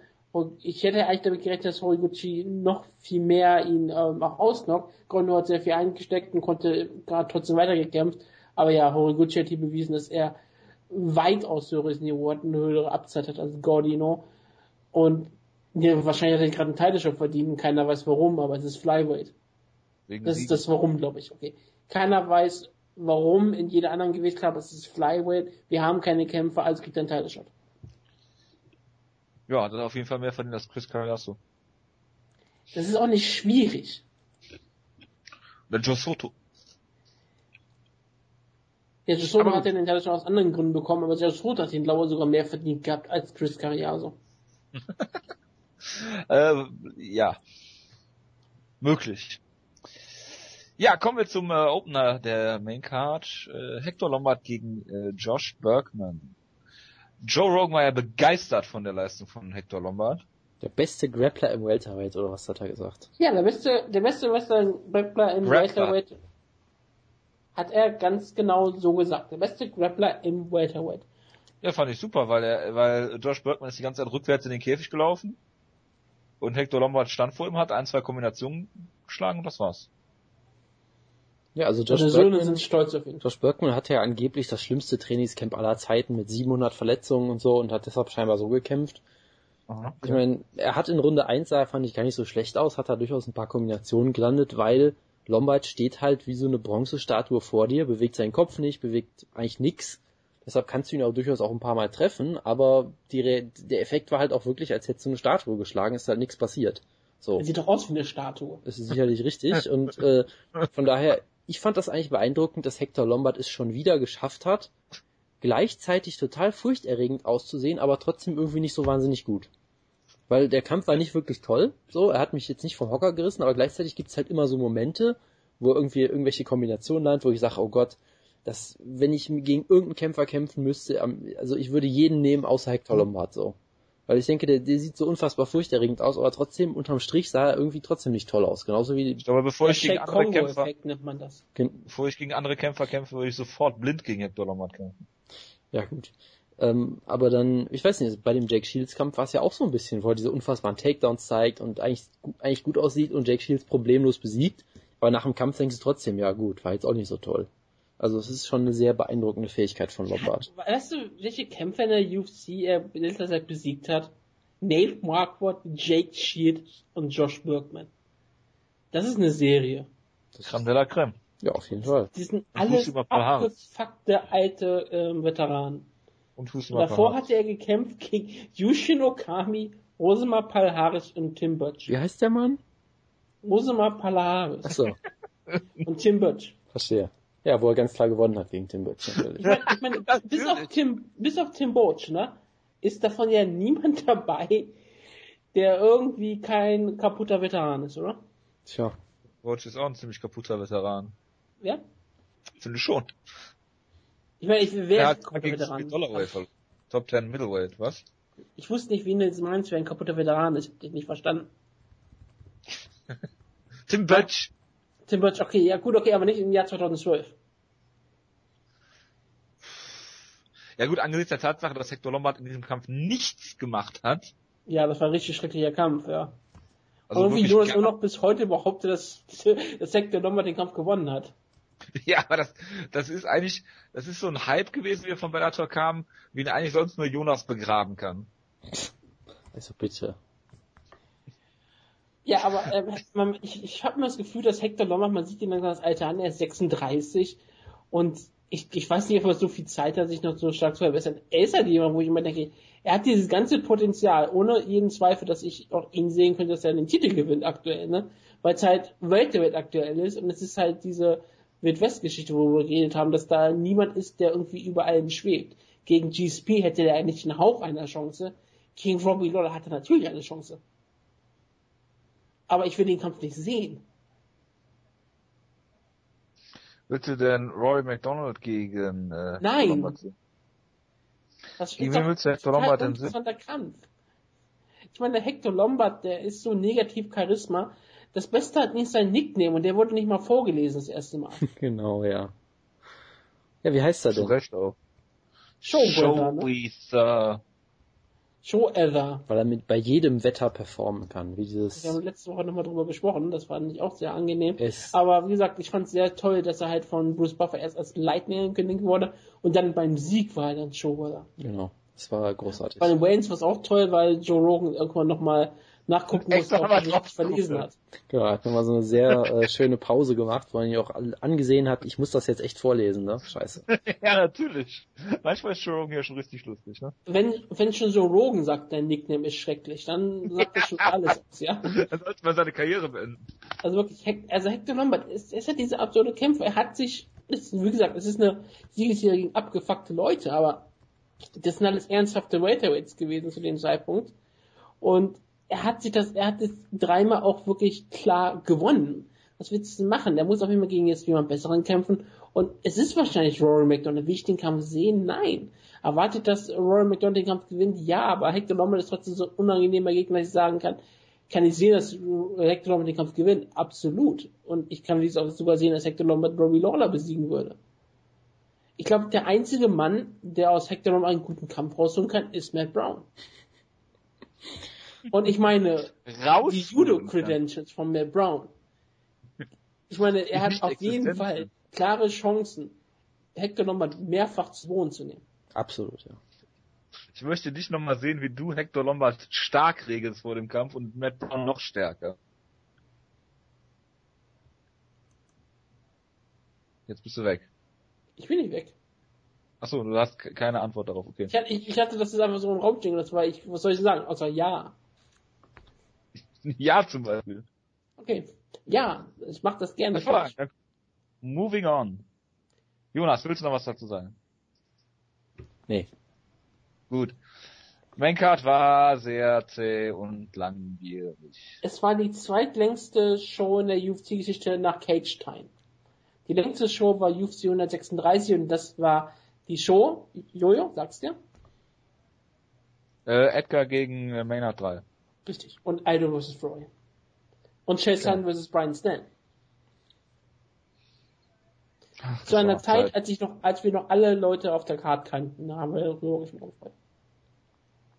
Das war wunderschön. 2011, als man wirklich noch jeden Kämpfer auf einer UFC-Card kannte. Traumhaft. Und jetzt kommen wir zu einer, jetzt kommen wir zur Main Card, wo ein Paul Feld, zu Freedom Card zwischen Paul Feld und Danny Garcia. Genau, Jonas, wie gehypt bist du auf Paul fucking Felder? Äh, er hat einen schönen Knockout gezeigt gegen einen soliden mit Gatekeeper. Mit einem Brazilian Spinning, was? Mit einem Spinning, mit einem Spinning Backfist war es, glaube ich. Wurde hat mich da schon sehr irritiert, als er gerade behauptet hat, es wäre ein Brazilian Kick gewesen. Ähm, ja. Es war ein spektakulärer Knockout. Es war erst der dritte, die, die, die dritte Spinning Backfist der UFC-Geschichte. Es war ein wunderbarer Knockout. Er sah bis dahin auch schon ziemlich gut aus.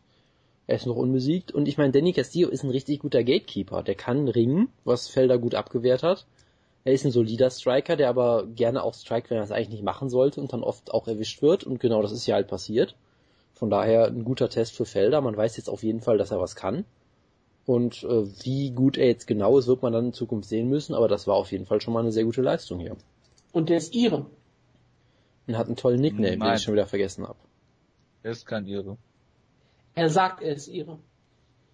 Also, das sagt Marcus Davis auch und guck mal, wie der geendet ist. Wer ist denn der, wer ist denn Paul Felders Dan Hardy dann? Da müssen wir eine tolle Fehde aufbauen, ich sehe schon. Ich sehe auch, dass er bei Fight Metrics den größten Sprung bei den Rankings gemacht hat, nämlich 81 Positionen nach oben. Ja. Die er ist jetzt auf 43, 43 gerankt. Ja, sehr gut. Das ist der zweite, das ist der größte Sprung, der größte, der zweitgrößte Sprung macht der andere Kämpfer, der davor kämpfte, Cody Garbrandt, der 80 Plätze nach oben gesprungen ist. Und jetzt auf Rang 46 ist ein Bantamweight. Spannend. Müssen wir noch irgendwas dazu sagen, außer dass es ein spektakulärer K.O. von Paul Felder war? Ich meine, Paul Felder sah ziemlich gut aus die erste Runde. Er hat mit Castillo ganz gut geboxt, war eigentlich ganz, war ein ganz unter, äh, relativ guter Kampf. Also für das Niveau, was auf dieser Card war, war es eigentlich ein sehr unterhaltsamer Kampf und hat halt bewiesen, dass er gegen einen äh, Veteran wie den Castillo gewinnen kann und ihn ausnockt. Also ich fand eigentlich, war eigentlich relativ beeindruckt von Paul Felder. Jonas auch. Jonas, bist du, wenn jetzt Team Schlagkraft war, wäre, würdest Paul Felder nominieren? Äh, ich hätte, ich würde auf jeden Fall drüber nachdenken, klar. Logisch. Aber, Würdest ähm, du Cody Brand nominieren? Äh, nee, die, da sind mir die Tattoos zu, zu unsympathisch für, muss ich sagen. Das hätte ich auch gerade als Grund angeführt, warum ich ihn nicht nominieren was, würde. Was für Tattoos waren denn da zu unsympathisch? Es, es, Alle. es gab einen tollen Tweet von Ben Brookhouse, war es glaube ich, wo er gesagt hat, er hat äh, am Rücken so eine so eine Pistole, die quasi so das das Tattoo so gemacht, dass die Pistole quasi so aus seinem Holster, aus seiner Hose quasi so rausguckt, als hätte er hinten so ein Pistolenholster. Geil. Und Ben. Brookhouse hat schön gesagt, das ist glaube ich, er hat glaube ich 14 Tattoos, die noch schlechter sind als das ungefähr. Also von Damit daher. Tattoos versuchen eine Geschichte zu erzählen, was immer eine großartige Sache ist. Ja. Da kann man nur äh, MA Junkie zur Neuverpflichtung Brand Brookhouse gratulieren. Auf jeden Fall, ja. Wir haben das letzte Mal über MA Junkie lustig gemacht, jetzt dürfen wir es nicht mehr. Tja, klar. So läuft's manchmal. Jetzt machen wir uns über Brand Brookhouse lustig. Weiter im Text. Sean Jordan hat einen Backflip gezeigt. Das war großartig. Und zwar gegen den aktuell an 101 geschränkter Position Jared Cannonier, der ist nämlich 33 Positionen gefallen. Man merkt sehr, dass du die Seite heute kennengelernt hast zum ersten Mal. Ich finde es absolut absurd, dass jemand sagt, hey, wir haben 101 Heavyweights gerankt oder Junior Ogolo ist gerankt 523 im Welterweight. Wie ist was? Das ist, glaube ich, algorithmisch irgendwie erstellt. Ich weiß, Fragt das ist das euch Geile grad, ob ihr vielleicht die letzte Nummer in eurer Gewichtsklasse schlagen könntet. Tja. Aber ich fand, ich fand das halt ähm, gerade lustig. Ja, Sean Jordan. Ich dachte, ich habe erst auf dieser gedacht, oh Gott, vielleicht hätte ich doch vielleicht auf Kanye tippen müssen. Er sieht halt ein bisschen athletischer aus als Sean Jordan und dann liegt, sofort, liegt er sofort tot am Boden und Sean Jordan schlägt auf ihn ein. ich sag, okay, es ist immer noch Mixed Martial Arts. Also ich, ich, ich mag Sean Jordan. Er ist halt so wirklich die Definition von MA. So ein unathletischer, weißer, ähm, fetter Kerl, der irgendwie ähm, Leute ausnocken kann. Das ist Mixed Martial Arts. Genau, ein unathletischer Kerl, der mal irgendwie in der, in der NFL fast gespielt hätte. Oder genau. irgendwie sowas. Ja, so einer. Genau. Es geht ums Optische, nicht was er wirklich ist. Ach so, es geht hier immer ums Optische. Das hättest es geht nur ums Optische. Natürlich geht es ums Optische. Ich kann doch nur sehen, die Kämpfer. Ich kann doch nicht wissen, was sie sonst tun. Aber guck, schaust du dir schon John und sagst, das ist ein Athlet? Das, ist das auch wieder der Crack äh, Check Kongo Effekt? Ja, er ist auf jeden Fall ein Athlet, du kannst es ihm halt nicht ansehen, das ist es halt. Ja. Das meine ich aber, so, das ist halt die Definition von Mixed Martial Arts. Und deshalb hoffe ich jetzt auf Sean John gegen Roy Nelson. Tja. Generell, Sean John, ich mag irgendwie Sean John auch, weil er so die Definition eines Gatekeepers ist. Ge ja, gegen jeden verloren, der irgendwie etwas höher gerankt ist, aber gegen alle anderen, die nicht im Ranking sind, wird er wahrscheinlich immer gewinnen. Also der ist ein Heavyweight, er ist halt der perfekte UFC Heavyweight Gatekeeper. Was eine traurige Karrieredefinition ist, aber er ist halt der Heavyweight Gatekeeper. Er hat mal Lavat Johnson mit einem Amerikaner besiegt. Das ist großartig. Ja. Er hat auch Mike Rousseau besiegt. Ja. Und er wurde von Gabriel Gonzaga ausgenockt. Das ist echt eine tolle Karriere, die er da hat. Ja. Und Matt Bitfield, das meine ich, Mach ich damit. Alle, die etwas höher gerankt sind, etwas besser sind, gehen die Verlierer. So. Ach ja. Ich hätte mir nie erträumt, dass wir so lange über Sean Jordan reden, aber gut. Evan Dunham, Evan Dunham. hat äh, Rodrigo Rodrigo Dam besiegt, der keine Corner dabei hatte. Deshalb hat der Team Alpha Male in der Ecke gehabt, äh, was natürlich daran lag, dass seine Ringeckenjungs irgendwie Visumsprobleme hatten. Das ist den Kommentatoren nicht bekannt gewesen. Also ich habe es zumindest nicht gehört, dass sie erwähnt haben. Ich habe es nur bei Twitter dann parallel irgendwie gelesen. Auf jeden Fall eine lustige Geschichte, ja. Und Evan Dunham hat ihn hier halt besiegt. Der vielleicht noch klarer oder spektakulärer machen müssen, aber gut. Ich war unser Serientäterkampf. Wir haben alle richtig gelegen, bis auf Fidi Fred, der auf Rodrigo Dan getippt hat. Ich bin immer sehr glücklich, dass so viele Leute mitgemacht haben. Ich bedanke mich für die Aufmerksamkeit da schon. Das ist, das ist sehr schön. Bisher haben wir also alle einen Sieg. Bis auf der eine, der keinen hat. Ja, Fidi Fred, der keinen. Ja. Aber dafür wird er jetzt in der Show erwähnt. Also man muss doch mal so sehen. Das ist, das ist der wahre Sieg, ja. Ist der wahre Sieg, ja. Gut. Was ich auch sehr schön finde, es gibt auch Leute, die ich nicht mit dem Cyborg in Verbindung bringe. Heißt also, wir haben auch Hörer, die vielleicht auf dem Cyborg nicht wirklich aktiv sind. Ich habe gerade nicht zugehört, Entschuldigung. Ähm, machen wir mal weiter. Äh, über Akmedov gegen Nielsen müssen wir nicht reden, hoffe ich. Nö. Nö, außer dass Akmedov natürlich ähm, Team Russland-Dagestan ist. Ist einer von zwei äh, Außenseitern, die äh, gewonnen haben auf der gesamten Karte, ne? Auch interessant. Er war Außenseiter, wo er aus Team Dagestan ist? Ja. Unglaublich. Dann war Paul Felder. Ja. Äh, ja. Und im Opener ähm, gab es den Kampf äh, zwischen Marion Renault und Alexis de Fresne. Und äh, ja, es war nicht schön mit anzusehen. Am Ende gab es dann noch Joe Rogan, der ins Mikrofon gebrüllt hat worüber das Cyborg ja schon heftig diskutiert, ob er das bei einem Männerkampf auch gemacht hätte. Jonas! Findest du das nachvollziehbar, was Joe Rogan da gemacht hat? Ich hab, die mir geschrieben habe, stop that fight. Ich habe den Kampf nicht gesehen, deshalb kann ich dazu nichts sagen. Das ist sehr schade. Tja. Wutke. Ich sag, ich sag, ich habe den Kampf auch nicht gesehen, weil ich, ich lehne jeden Kampf ab, wo eine Kämpferin in T-Shirt kämpft. Ach so, okay. Und deswegen hat sie das verdient gehabt, dass sie so verprügelt wurde, ganz klar. Sie hat auch das zweite Mal das Gewicht nicht gemacht in ihren zweiten UFC-Kampf, hat beide Kämpfe verloren. Also ich glaube nicht, dass sie das Niveau hat, in der UFC zu kämpfen. Ähm, ich sag mal so, er hat auch bei Markus Rimmich gehabt, sofort als Rimmich ganz kurz ange angeklingelt war, sofort gesagt, dass der Kampf vorbei ist, der Kampf abgebrochen ge gehört. Er tut es also auch bei Männerkämpfen, nur halt hatte da nicht die Möglichkeit gehabt, es über drei Runden zu tun. Äh, ja, ich meine, wenn ich schon in der ersten also, Runde klar ist, dass der Kampf äh, entschieden ist, dann ist er in der ersten Runde schon entschieden. Also Joe Rogan, ich meine, man kann sagen, was man will über ihn. Äh, wir haben schon viel diskutiert.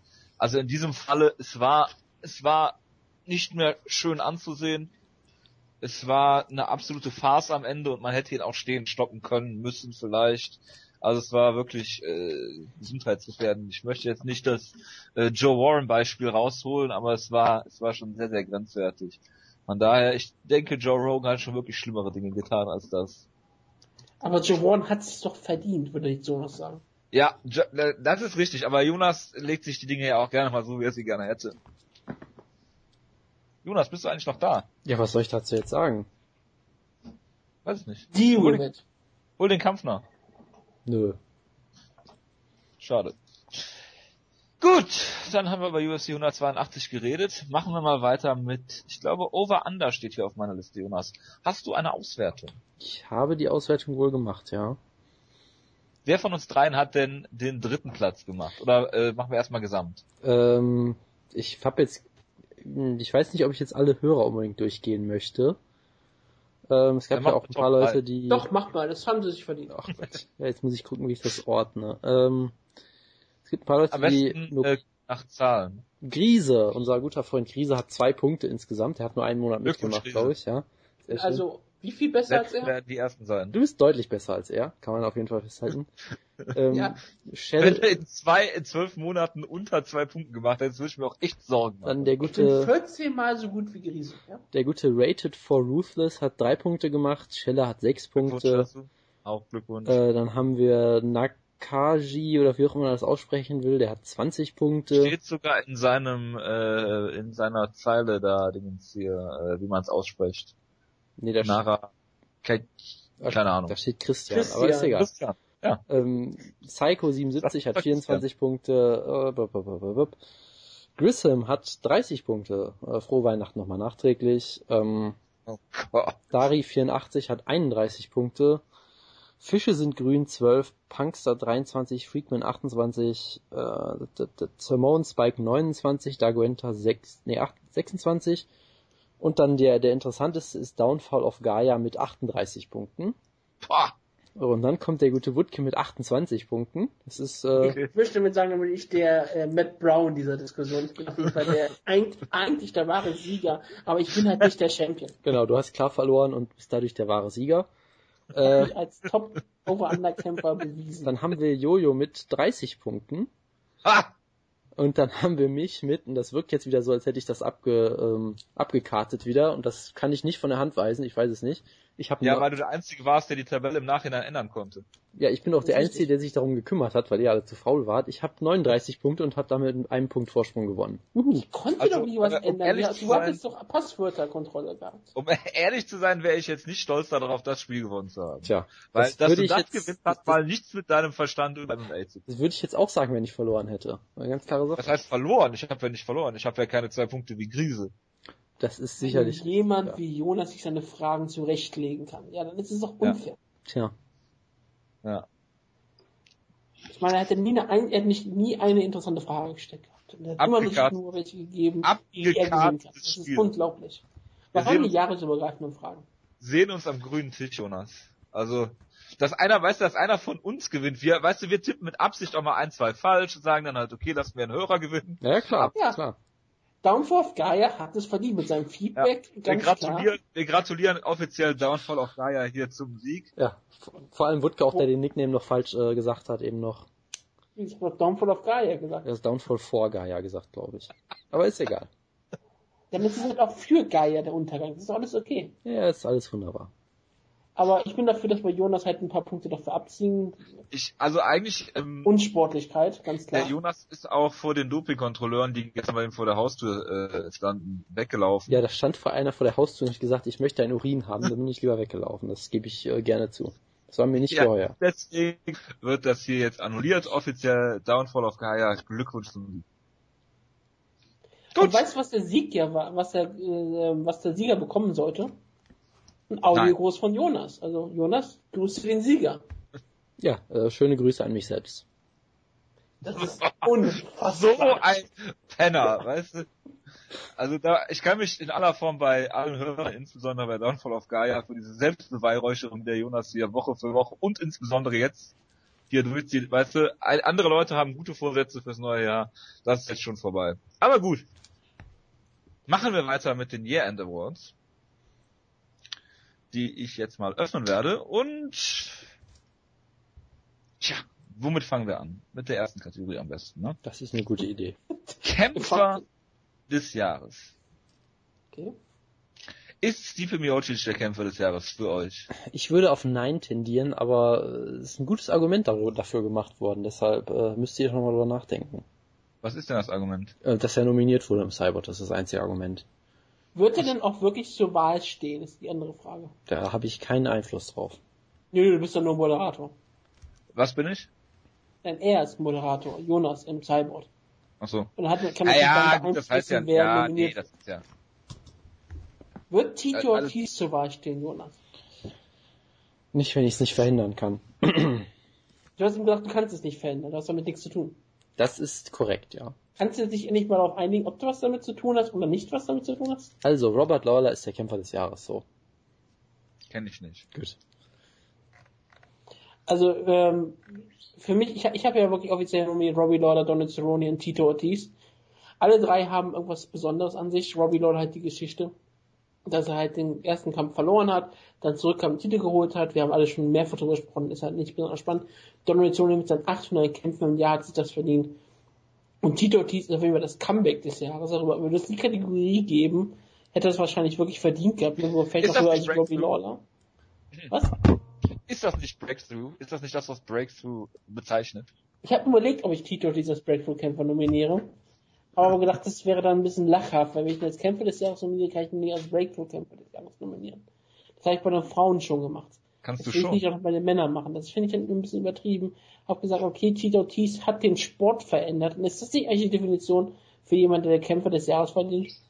Und ich sagte, er hat zwei Kämpfe gewonnen, hat einen Champion besiegt. Ja, er hat einen Champion besiegt. Er ist der Linie Middleweight Champion von Bellator.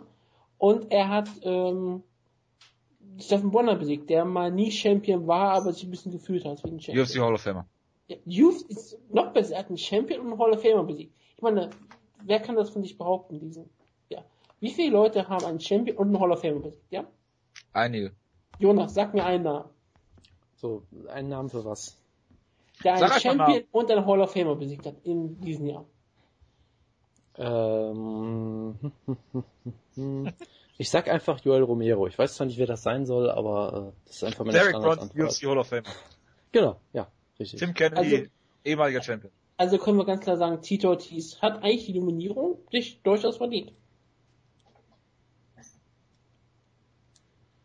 Okay, dann können wir das sagen. Wenn keine Wiederholung Im. Moment. Das nennt sich nämlich äh, schweigende Mehrheit. Verstehe.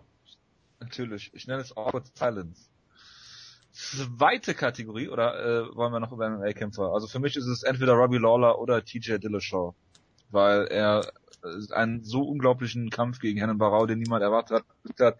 Er hat den absolut weltbesten Staredown gehabt gegen Hennen Barau. Und er hat Joe Soto dann äh, Short Notice äh, besiegt.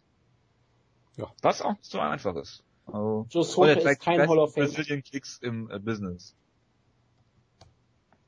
Absolut, ja. Kämpferin des Jahres. Für mich Ketzingano. Zurückgekommen nach all diesen äh, Geschichten, über die wir schon gesprochen haben, denn äh, Verletzung, ihr Tod ihres Ehemanns. Von daher ähm, für mich Ronda Rousey zu nominieren kann natürlich jeder, weil macht auch Sinn, durchaus. Aber für mich ist es Ketzingano. Es gibt ja eigentlich nur zwei Kämpferinnen zur Auswahl. Das ist Ronda Rousey, weil sie halt die beste Kämpferin ist und Titel verteidigt hat und weil sie die Tough-Staffel gewonnen hat. Das war vorher schon klar, das kannst du die Definition auslegen, was für dich wichtiger, Titel zu gewinnen, der neu geschaffen wurde, eine Tough-Staffel zu gewinnen Für oder mich halt zählt halt die die persönliche Ebene. größte oder die größte Kämpferin zu sein. Die persönliche Ebene, da muss man halt auch mal professionell sein und drüber stehen. Ja, du hast es gesagt, es gibt eigentlich nur die zwei sinnvollen Nominierungen und äh, die Kategorie ist jetzt nicht besonders interessant. Die wird vielleicht in den nächsten Jahren interessanter, weil es, weil es mehrere Gewichtsklassen gibt in der UFC, nämlich zwei. Also wirst du immer zwei Kämpferinnen nominiert haben. Deswegen gibt es wirklich eine Wahl. Tja, Kampf des Jahres. ja, da habe ich ja eine wunderbare Liste gemacht, die ich eigentlich nur zitieren kann, ja. Wenn ich sie denn mal finde. Ja, Warum ist Godofredo Papi eigentlich nicht dein äh, MMA-Kämpfer des Jahres? Das ist ja fast schon Vitor Belfort-Niveau gewesen auf deiner Liste. er hatte halt schöne Finishes, aber es macht ihn noch lange nicht zum Kämpfer des Jahres, aber ist auch gerade die Doch. vollkommen falsche Kategorie. Also, ich habe, sagen wir mal, fünf ernsthafte Aus... Äh, 35 Kandidaten. Nein, nein, fünf, fünf ernsthafte. Hendricks gegen Lawler. Eins natürlich, ähm, Whiteman gegen Machida, Aldo gegen Mendes zwei, Chandler gegen Brooks eins, den ich als sehr gute Erinnerung habe, und Köln gegen Strauss drei, der auch ziemlich gut war. Das sind so für mich die fünf ernsthaften Kandidaten. Und von denen werde ich, glaube ich, immer noch mit, äh, mit Hendricks gegen Lawler gehen. Der war immer noch, glaube ich, auch der beste Kampf, aber die nehmen Aber sich nur alle, wegen mir. die nehmen sich alle nicht so wahnsinnig viel wegen dir. Ja, weil wir zusammen geguckt haben. ähm, weil es an deinem Geburtstag war. Ja, genau, wegen dir war es der beste Kampf, ganz sicher. Und deswegen war auch äh, Köln gegen Strauß der schlechteste Kampf, weil du dich wieder geweigert hast, ihn zu gucken, glaube ich. Gut. Der schlechteste unter den besten. Ja, um es bei mir kurz zu machen, äh, für mich ist es entweder äh, Hendricks gegen Lawler 1 oder äh, Aldo gegen Mendes 2. Ich habe keinen nominiert, weil sonst hätte ich ja mehr Arbeit machen müssen. Ja, und Matt Brown ist eigentlich klar, oder? Matt Matt Brown Brown gegen gegen- Eric Silver. Rob, Robbie Lawler, ja. Oder Eric Silver. Ich weiß es nicht. Beide eigentlich, oder? Ich mag Kämpfe lieber, die äh, Matt Brown gewonnen hat. Ach so. Gut, dann äh, Knockout des Jahres. Wer möchte äh, da, da habe ich Louis Smolka gegen seinen Gegner, ich habe keine Ahnung, wer das war, den Young Buy, Young, Young Buy, den Young Buck Superkick zeigte. Eine wunderschöne, wunderschöne Aktion. Ich habe Don Young Kim gegen John Hathaway, den Stunning Elbow und natürlich Joe Stilling gegen Melvin Manoff, den Timberschlag. Wo natürlich Melvin Manoff wirklich wunderbar zu Brunnen gefallen ist. Ich wollte erst auch noch ähm, Alexander Volkov gegen Mighty Mo nominieren. Das war auch ein wunderschöner Headkick, der auch sehr Timber-mäßig war. Aber ich dachte eigentlich, Joe Stilling hätte es mehr verdient gehabt, aber der war dann schon nominiert und ich habe dann keine Lust gehabt, das Ding zu editieren. Gut. Ja, also ich stimme natürlich zu mit dem Superkick. Ähm, ich muss natürlich Carol Belorf gegen Holz Gracie nominieren, das ist eine ganz klare Sache. Natürlich. Ähm, ansonsten, es gab halt einige gute Sachen. Donny Kim gegen Hathaway für sich alleine genommen sicherlich ein Kandidat. Es wird dadurch halt ein bisschen was weggenommen, dass er den genau wieder versucht hat und dabei furchtbar ausgenockt wurde. Dann muss ich sagen, naja gut, vielleicht dann doch eher nicht. Und, ist halt eine Frisse. Und der, der Knockout von Woodley gegen Don Kim war jetzt auch kein, kein K.O. des Jahres Kandidat für sich alleine. Von daher es ist ich schwierig. Ich habe so ein bisschen überlegt, ob ich Lyoto Machida gegen ähm, hier Steve Dalloway mache, aber da war das Finish halt noch so lang weg. Ja, das, das war auch natürlich schön. Ähm, Ronda Rousey gegen Alexis Davis war auch wunderbar für diese Gesamtkombination einfach, weil sie ja im Prinzip mit dem Judo-Wurf ausgenockt hat. Das kann man eigentlich nicht wirklich anders sagen. Das war schon relativ großartig. Red Brown ist. Ähm, Nein. Nein, weil sie kann Judo. Ähm, ansonsten Donald Sterling gegen Adriano Martins, dieser Headkick, der war auch ziemlich stark. Also es gibt viele Sachen, die gut sind. Äh, von daher, ich würde mich auf irgendeinen davon einigen, vermutlich. Und natürlich den Brazilian Kick schlechthin von Cheetah Dillashaw. Ganz klare Sache. So, ja. Da kann ich nichts mehr sagen eigentlich. Äh, Mark Hunt fand ich sehr schön. Dongyan Kim natürlich auch. Ja, und Louis Smolka, um mal drei zu nennen. Weil bei äh, MMA Submission des Jahres gibt es für mich eigentlich nur eine. Tito Ortiz. Mighty Mo. Weder noch Killer B ist es natürlich. Also schade. Mit ich habe ein Grinsen die ganze Zeit im Gesicht, wenn ich daran denke. Omoplata finde ich in der UFC. Ich habe es vorausgesagt. Ich habe es extra bei den Fragen bei äh, Over Under gehabt. Und äh, vielen Dank Killer B an der Stelle. Ben Saunders für mich Submission des Jahres. Ja, also für mich ist, ich meine, Mighty Mo gegen Peter Graham, dieser Headlock, der läuft natürlich so ein bisschen außer Konkurrenz. Äh, den nehme ich jetzt mal ein bisschen raus, um ein bisschen Chancengleichheit zu haben. Von daher, ähm, Eduardo Dantas gegen Anthony, Anthony Leon fand ich immer noch sehr, sehr schön, wo Leon Single Leg versucht und Dantas quasi in die Backmount mehr oder weniger sich reinfallen lässt und sofort diesen Rear Naked Choke sich holt. Das war sehr schön. Ähm, Luke Rockhold gegen Tim Boach fand ich super, wo es auch von einem Single Leg wieder ausgang vom Gegner. Was äh, dann Wacky Scramble gab und dann halt diese Reverse Triangle slash Kimura Attacke, die sehr schön war.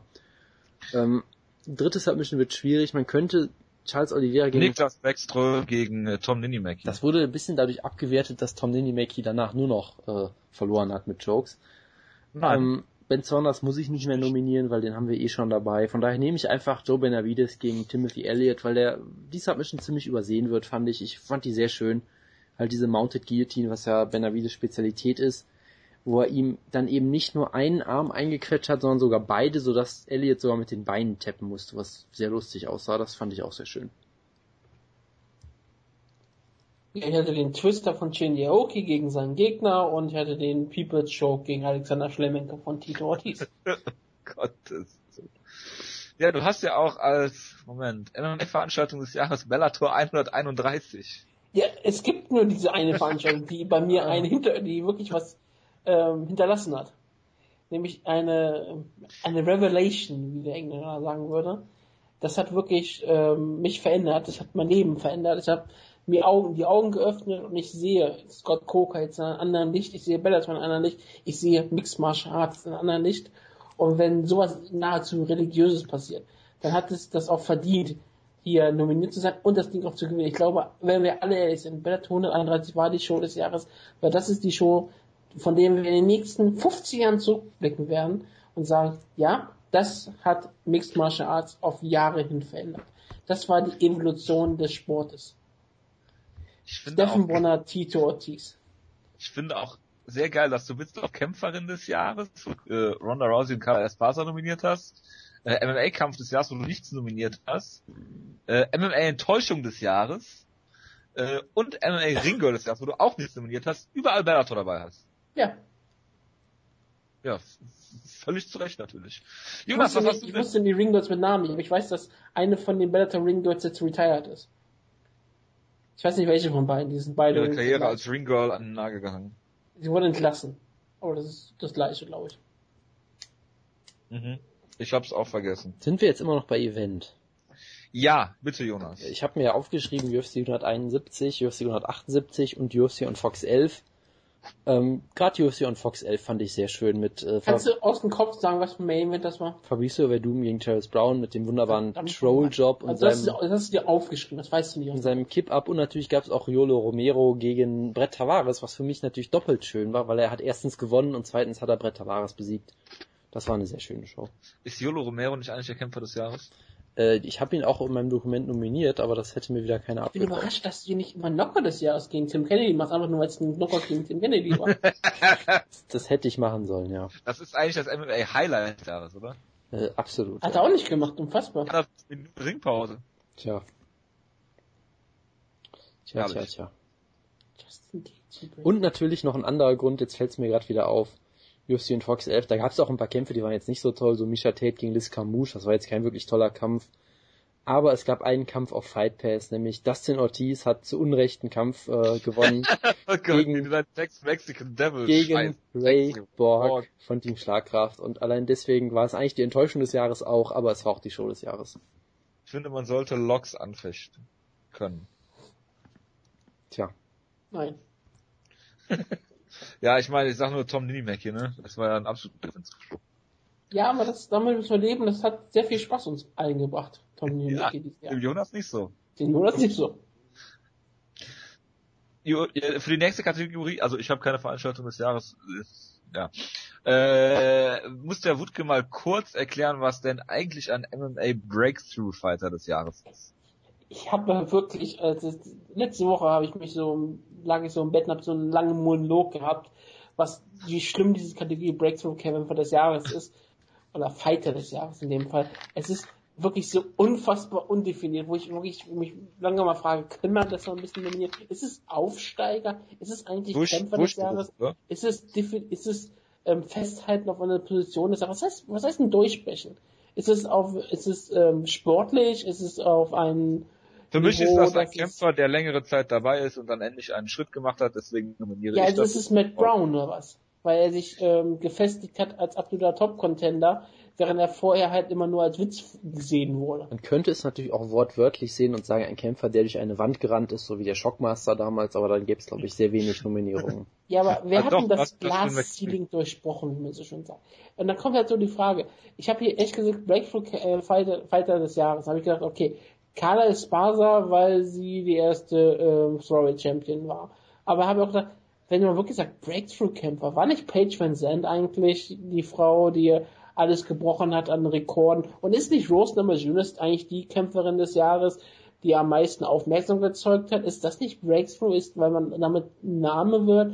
Deswegen auch Conor McGregor hat sich ähm, klar ähm, positioniert in der Liga und hat dafür, dafür gesorgt, dass Länder stehen und Will Brooks, weil er sich in Bellator bewiesen hat. Aber ich meine, wirklich, was bedeutet Breakthrough-Kämpfer? Du wirst hier jeden jemand anders nominiert haben. Du hast hier manchmal Leute nominiert haben, die Champions nominieren. Und das habe ich auch getan mit Carla Esparza, aber einfach nur, weil es logisch ist. Ich finde, diese Kategorie ist völliger Schwachsinn, sollte verboten werden. Gut, dann hast du also keine Nominierung offiziell dafür. Ich habe drei offizielle Nominierungen gemacht, weil ich diese Farce mich daran beteiligen möchte. Gut, Jonas, wer hast denn du nominiert? Ich habe äh, also sieben verschiedene Leute nominiert, glaube ich, weil ich die Kategorie Natürlich. nicht verstehe. Also, Fredo Pape dabei.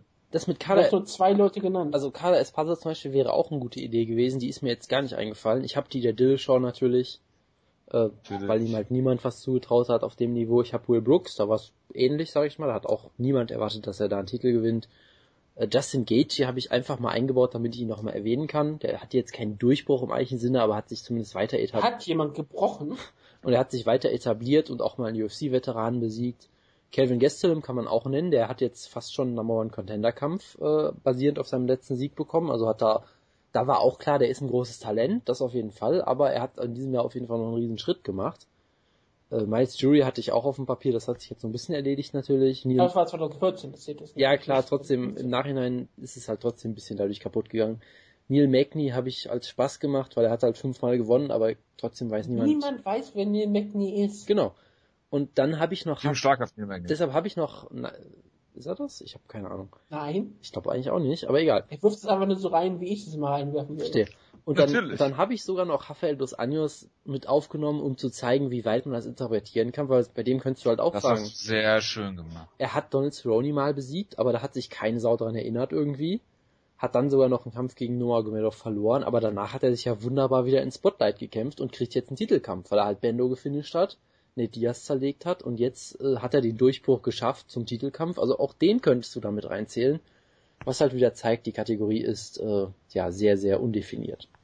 Bla bla. So, MMA Kann man einfach mal sagen, Aufsteiger des Jahres und Absteiger des Jahres. Das war eine viel bessere Nominierung.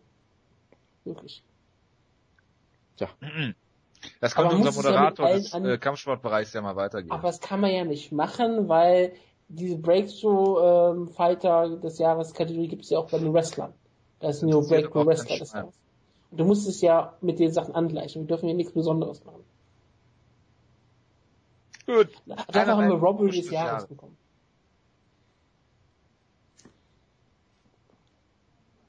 Was hast du gesagt? MMA Promotion des Jahres, habe ich gesagt. Ich warte Bellator. auf an. Ja, natürlich, Bellator. Und Jonas, Jonas würde sagen UFC, fertig aus. Du hast, Jonas, du hast One FC nominiert? Ich habe natürlich Respect FC nominiert. Okay. Und? Wieso? Äh, das ist, die Kategorie ist halt total bescheuert, deshalb habe ich da natürlich niemanden nominiert. Natürlich. Du kannst da auch niemanden nominieren, weil jeder, die werden einfach nur alle US-Ligen nennen und die japanischen Ligen, die es nicht mehr gibt. Pancrase. Deep. Okay. Könnte man IGF da nominieren? Scheiße, habe ich vergessen. Tja. Editier das doch nochmal eben. Bringt ja nichts, es ist abgelaufen. Schade. Äh, Highlight des Jahres. Ich sehe hier sehr lustige Sachen. Dann nennen die lustige Sachen doch. Bei dir steht Bellator 131 logischerweise, Justin McCulley, ja. äh, CM Punk und Dennis Sievers Lederjacke. Das sind vier Nominierungen, das verstößt gegen die Regeln. Tut sich das? Du darfst nur drei Sachen nominieren, dachte ich. Ehrlich? Ja. Damit wurde dein kompletter Post. Äh, das, können, das können wir nur hoffen, ja. Stimmt, Ach, maximal drei Nominierungen pro Kategorie. Was soll ich denn davon, was, was nimmt denn man jetzt da raus? Was ich geil finde ist, was ich noch gar nicht gesehen habe, ist, dass der Jonas Calvin Gastelum als Breakthrough Fighter des Jahres hat. Das habe ich auch gerade eben gesagt, du Nase. Weil du dir nicht ja, aber ich habe dir nicht hast. zugehört. Ja, natürlich. Das, das merke ich wohl. Da brauche ich auch gar nichts mehr sagen eigentlich. Wir machen das für die Hörer und nicht für mich. Ja, ja. Was sagst du denn zum klaren Sieg gegen Sorry. Reden wir beim nächsten Kevin Gastelum Kampf darüber. Der Jonas geht ein bisschen tiefer in die Materie. Highlight des Jahres für den Jonas Class Action Lawsuit gegen die UFC. Wuhu. TRT. Highlight. Wuhu. Einführung der Strawweight Division. Wie gesagt, ich habe nur die Sachen nominiert, die noch nicht nominiert waren bis dahin. Aber also Strawweight Division ist ein Highlight, TRT-Verbot ist ein Highlight, Class Action Lawsuit ist ein Highlight, wenn man halt so ist wie Jonas und ich. Yolo Romero ist natürlich das wahre Highlight für mich. Ähm, dazu der Akzent von BJ Penn und die Verwechslung von oh und, und, die, und die Verwechslung von Nurmagomedov und Habilov, was sogar jemand nominiert hat im Cybert, was ich sehr schön fand. Du, dir ist schon klar, dass du Dos Santos und Dos Anjos verwechselt hast bei uns, uns im Chat, als du mir das erklärt hast. Das behauptest du immer wieder. Ich kann das nicht mehr nachvollziehen, deshalb glaube ich dir einfach. Und weißt du, wer das nominiert hat? Das, das kam auf Numaginov-Ding? Nein. Unser Over-Under-Sieger, Downfall of Gaia. Haha. Das ist schön, dass, genau. dass der äh, Over-Under zweitplatzierte Downfall of Gaia Glückwunsch an den Sieger noch. Das wollten wir damit noch machen. ja, danke, danke, danke für die Glückwünsche. Glückwunsch an den Sieger äh, Downfall of Gaia. Das kann man, man kann es nicht oft genug sagen. Ähm, Enttäuschung des Jahres, was? Kane Velasquez ohne Kampf dieses Jahr für den Jonas. Umgang der UFC mit Anthony Johnson, Thiago Silva und Co. Für den er hat nicht Rampage Jackson nominiert, das ist unglaublich. Ich hatte ja nur begrenzten Platz. Achso. Ja. Ähm, ich nominiere natürlich die körperliche Verfassung des besten Kämpfers auf diesem Planeten Erde, Dominic Cruz. Ah, ich dachte jetzt gegen ja. Velasquez. Nein. Das ist der mit der niedrigsten Knockout-Power. Das hat damit ja nichts zu tun. Das ist ja nicht enttäuschend. Enttäuschend ist, dass Dennis Sievers Lederjacke meine vierte Highlight-Nominierung war, deswegen nicht äh, gezählt wird. Tja. Ich hab's gleich gefunden. Was? Die Verwechslung von Jonas und äh, Dingens. Äh. Dann mache ich einfach mal weiter. Wichtig, wir, hatten, wir hatten ja. Nummer 11. Die Robbery des Jahres. Robbery des Jahres. Ja, Deo Sanchez gegen Ross Pearson fertig. Ja, ja, ja da, da gibt es auch eigentlich keine zwei Meinungen. Das ist wirklich Vertragsrobbery und ich finde das gegenüber Bellator relativ schrecklich. Vertragsrobbery? Ja, Rampage Jackson. Gibt's, gibt's da, gibt's da äh, jetzt eigentlich irgendwie, äh, wird Bellator dagegen vorgehen? Er hat, wir haben es angekündigt, ich bin mir aber da nicht mehr so ganz sicher. Hervorragend. Äh, ja, Ringo des Jahres lassen wir mal gepflegt weg, würde ich sagen. Warum gibt es Oder Jonas, Kategorie? Hä? Warum gibt es diese Kategorie? Dieses Kategorie kann ich dir nicht sagen, warum es das noch gibt. Das hat sich irgendwann mal jemand überlegt. Mit der Hand in der Hose. Das äh, kann durchaus sein, ja. Gut. Dann äh, war's das. Haben wir sonst noch was? Heute ist irgendwie Awkward Silence äh, Ausgabe, kann das sein? Ja, wenn du die ganze Zeit unseren Gruppenchat durchsuchst hier, ist ja furchtbar. Ja, warum? Ich habe doch jetzt nicht diese Awkward Silence provoziert. Dafür, aber, dafür aber andere. Das ist wohl wahr. Wohl wahr, wohl wahr. Sie beschäftigter Mann. Ja, nächste Woche melden wir uns wieder. Ach, da war's schon mit der Ausgabe? Ja, was gibt's denn noch? Nee, nee, ich, ich, ich, ich bin gerade zu überrascht, weil es kein Preview gibt. Ich bin daran so gewöhnt, dass es jede Woche so eine UFC-Show gibt, dass ich total... Möchtest du den äh, Kampf von Shidi Njokwani previewen jetzt? von wem? Vom Bruder von Anthony Njokwani. Wo kämpft der? Was, es gibt nächste Woche eine Show, eine lokale Show. Was ist denn nächste Woche? Das willst du gleich nicht wissen. Okay. R RFA 22. Das, das klingt ähm, großartig. Ist da nicht Real Fighting Association oder irgendwie sowas? Ich habe keine Ahnung. Egal, äh, ich kann den Kampf nicht previewen, weil ich den noch nie gesehen habe. Das kann ich, das tut mir leider leid. Du kannst ja nochmal über Sakuraba und Minoru Suzuki reden. Nein, ich muss das natürlich nicht tun. Nee, der, der, das Match äh, verdient es nicht, dass man da groß drüber redet. Das ist, das ist unfassbar. Es hat Leute beeindruckt wie Christe Bons. Das freut mich für ihn. Mich auch. Wunderbar, dann beenden wir die Sache jetzt hier. Ich glaube auch. Ich wünsche euch allen eine schöne Woche. Wir hören uns dann äh, ja nächste Woche wieder mit dem Preview zu Dennis Siever gegen Conor McGregor und Ben Henderson gegen Eddie Alvarez aus es Boston. So es wird so lustig sein. Conor McGregor wird den Kampf gewinnen. Der ganze Hype wird da sein. Er kriegt eine Riesenshow in Irland im Stadion und dann zwei Wochen vorher verletzt er sich. Ich find's eigentlich noch lustiger, wenn Dennis Siever ihn einfach ausnockt. Ja, aber dann, der, der, dann geht aber der Hype, das finde die UFC doch super.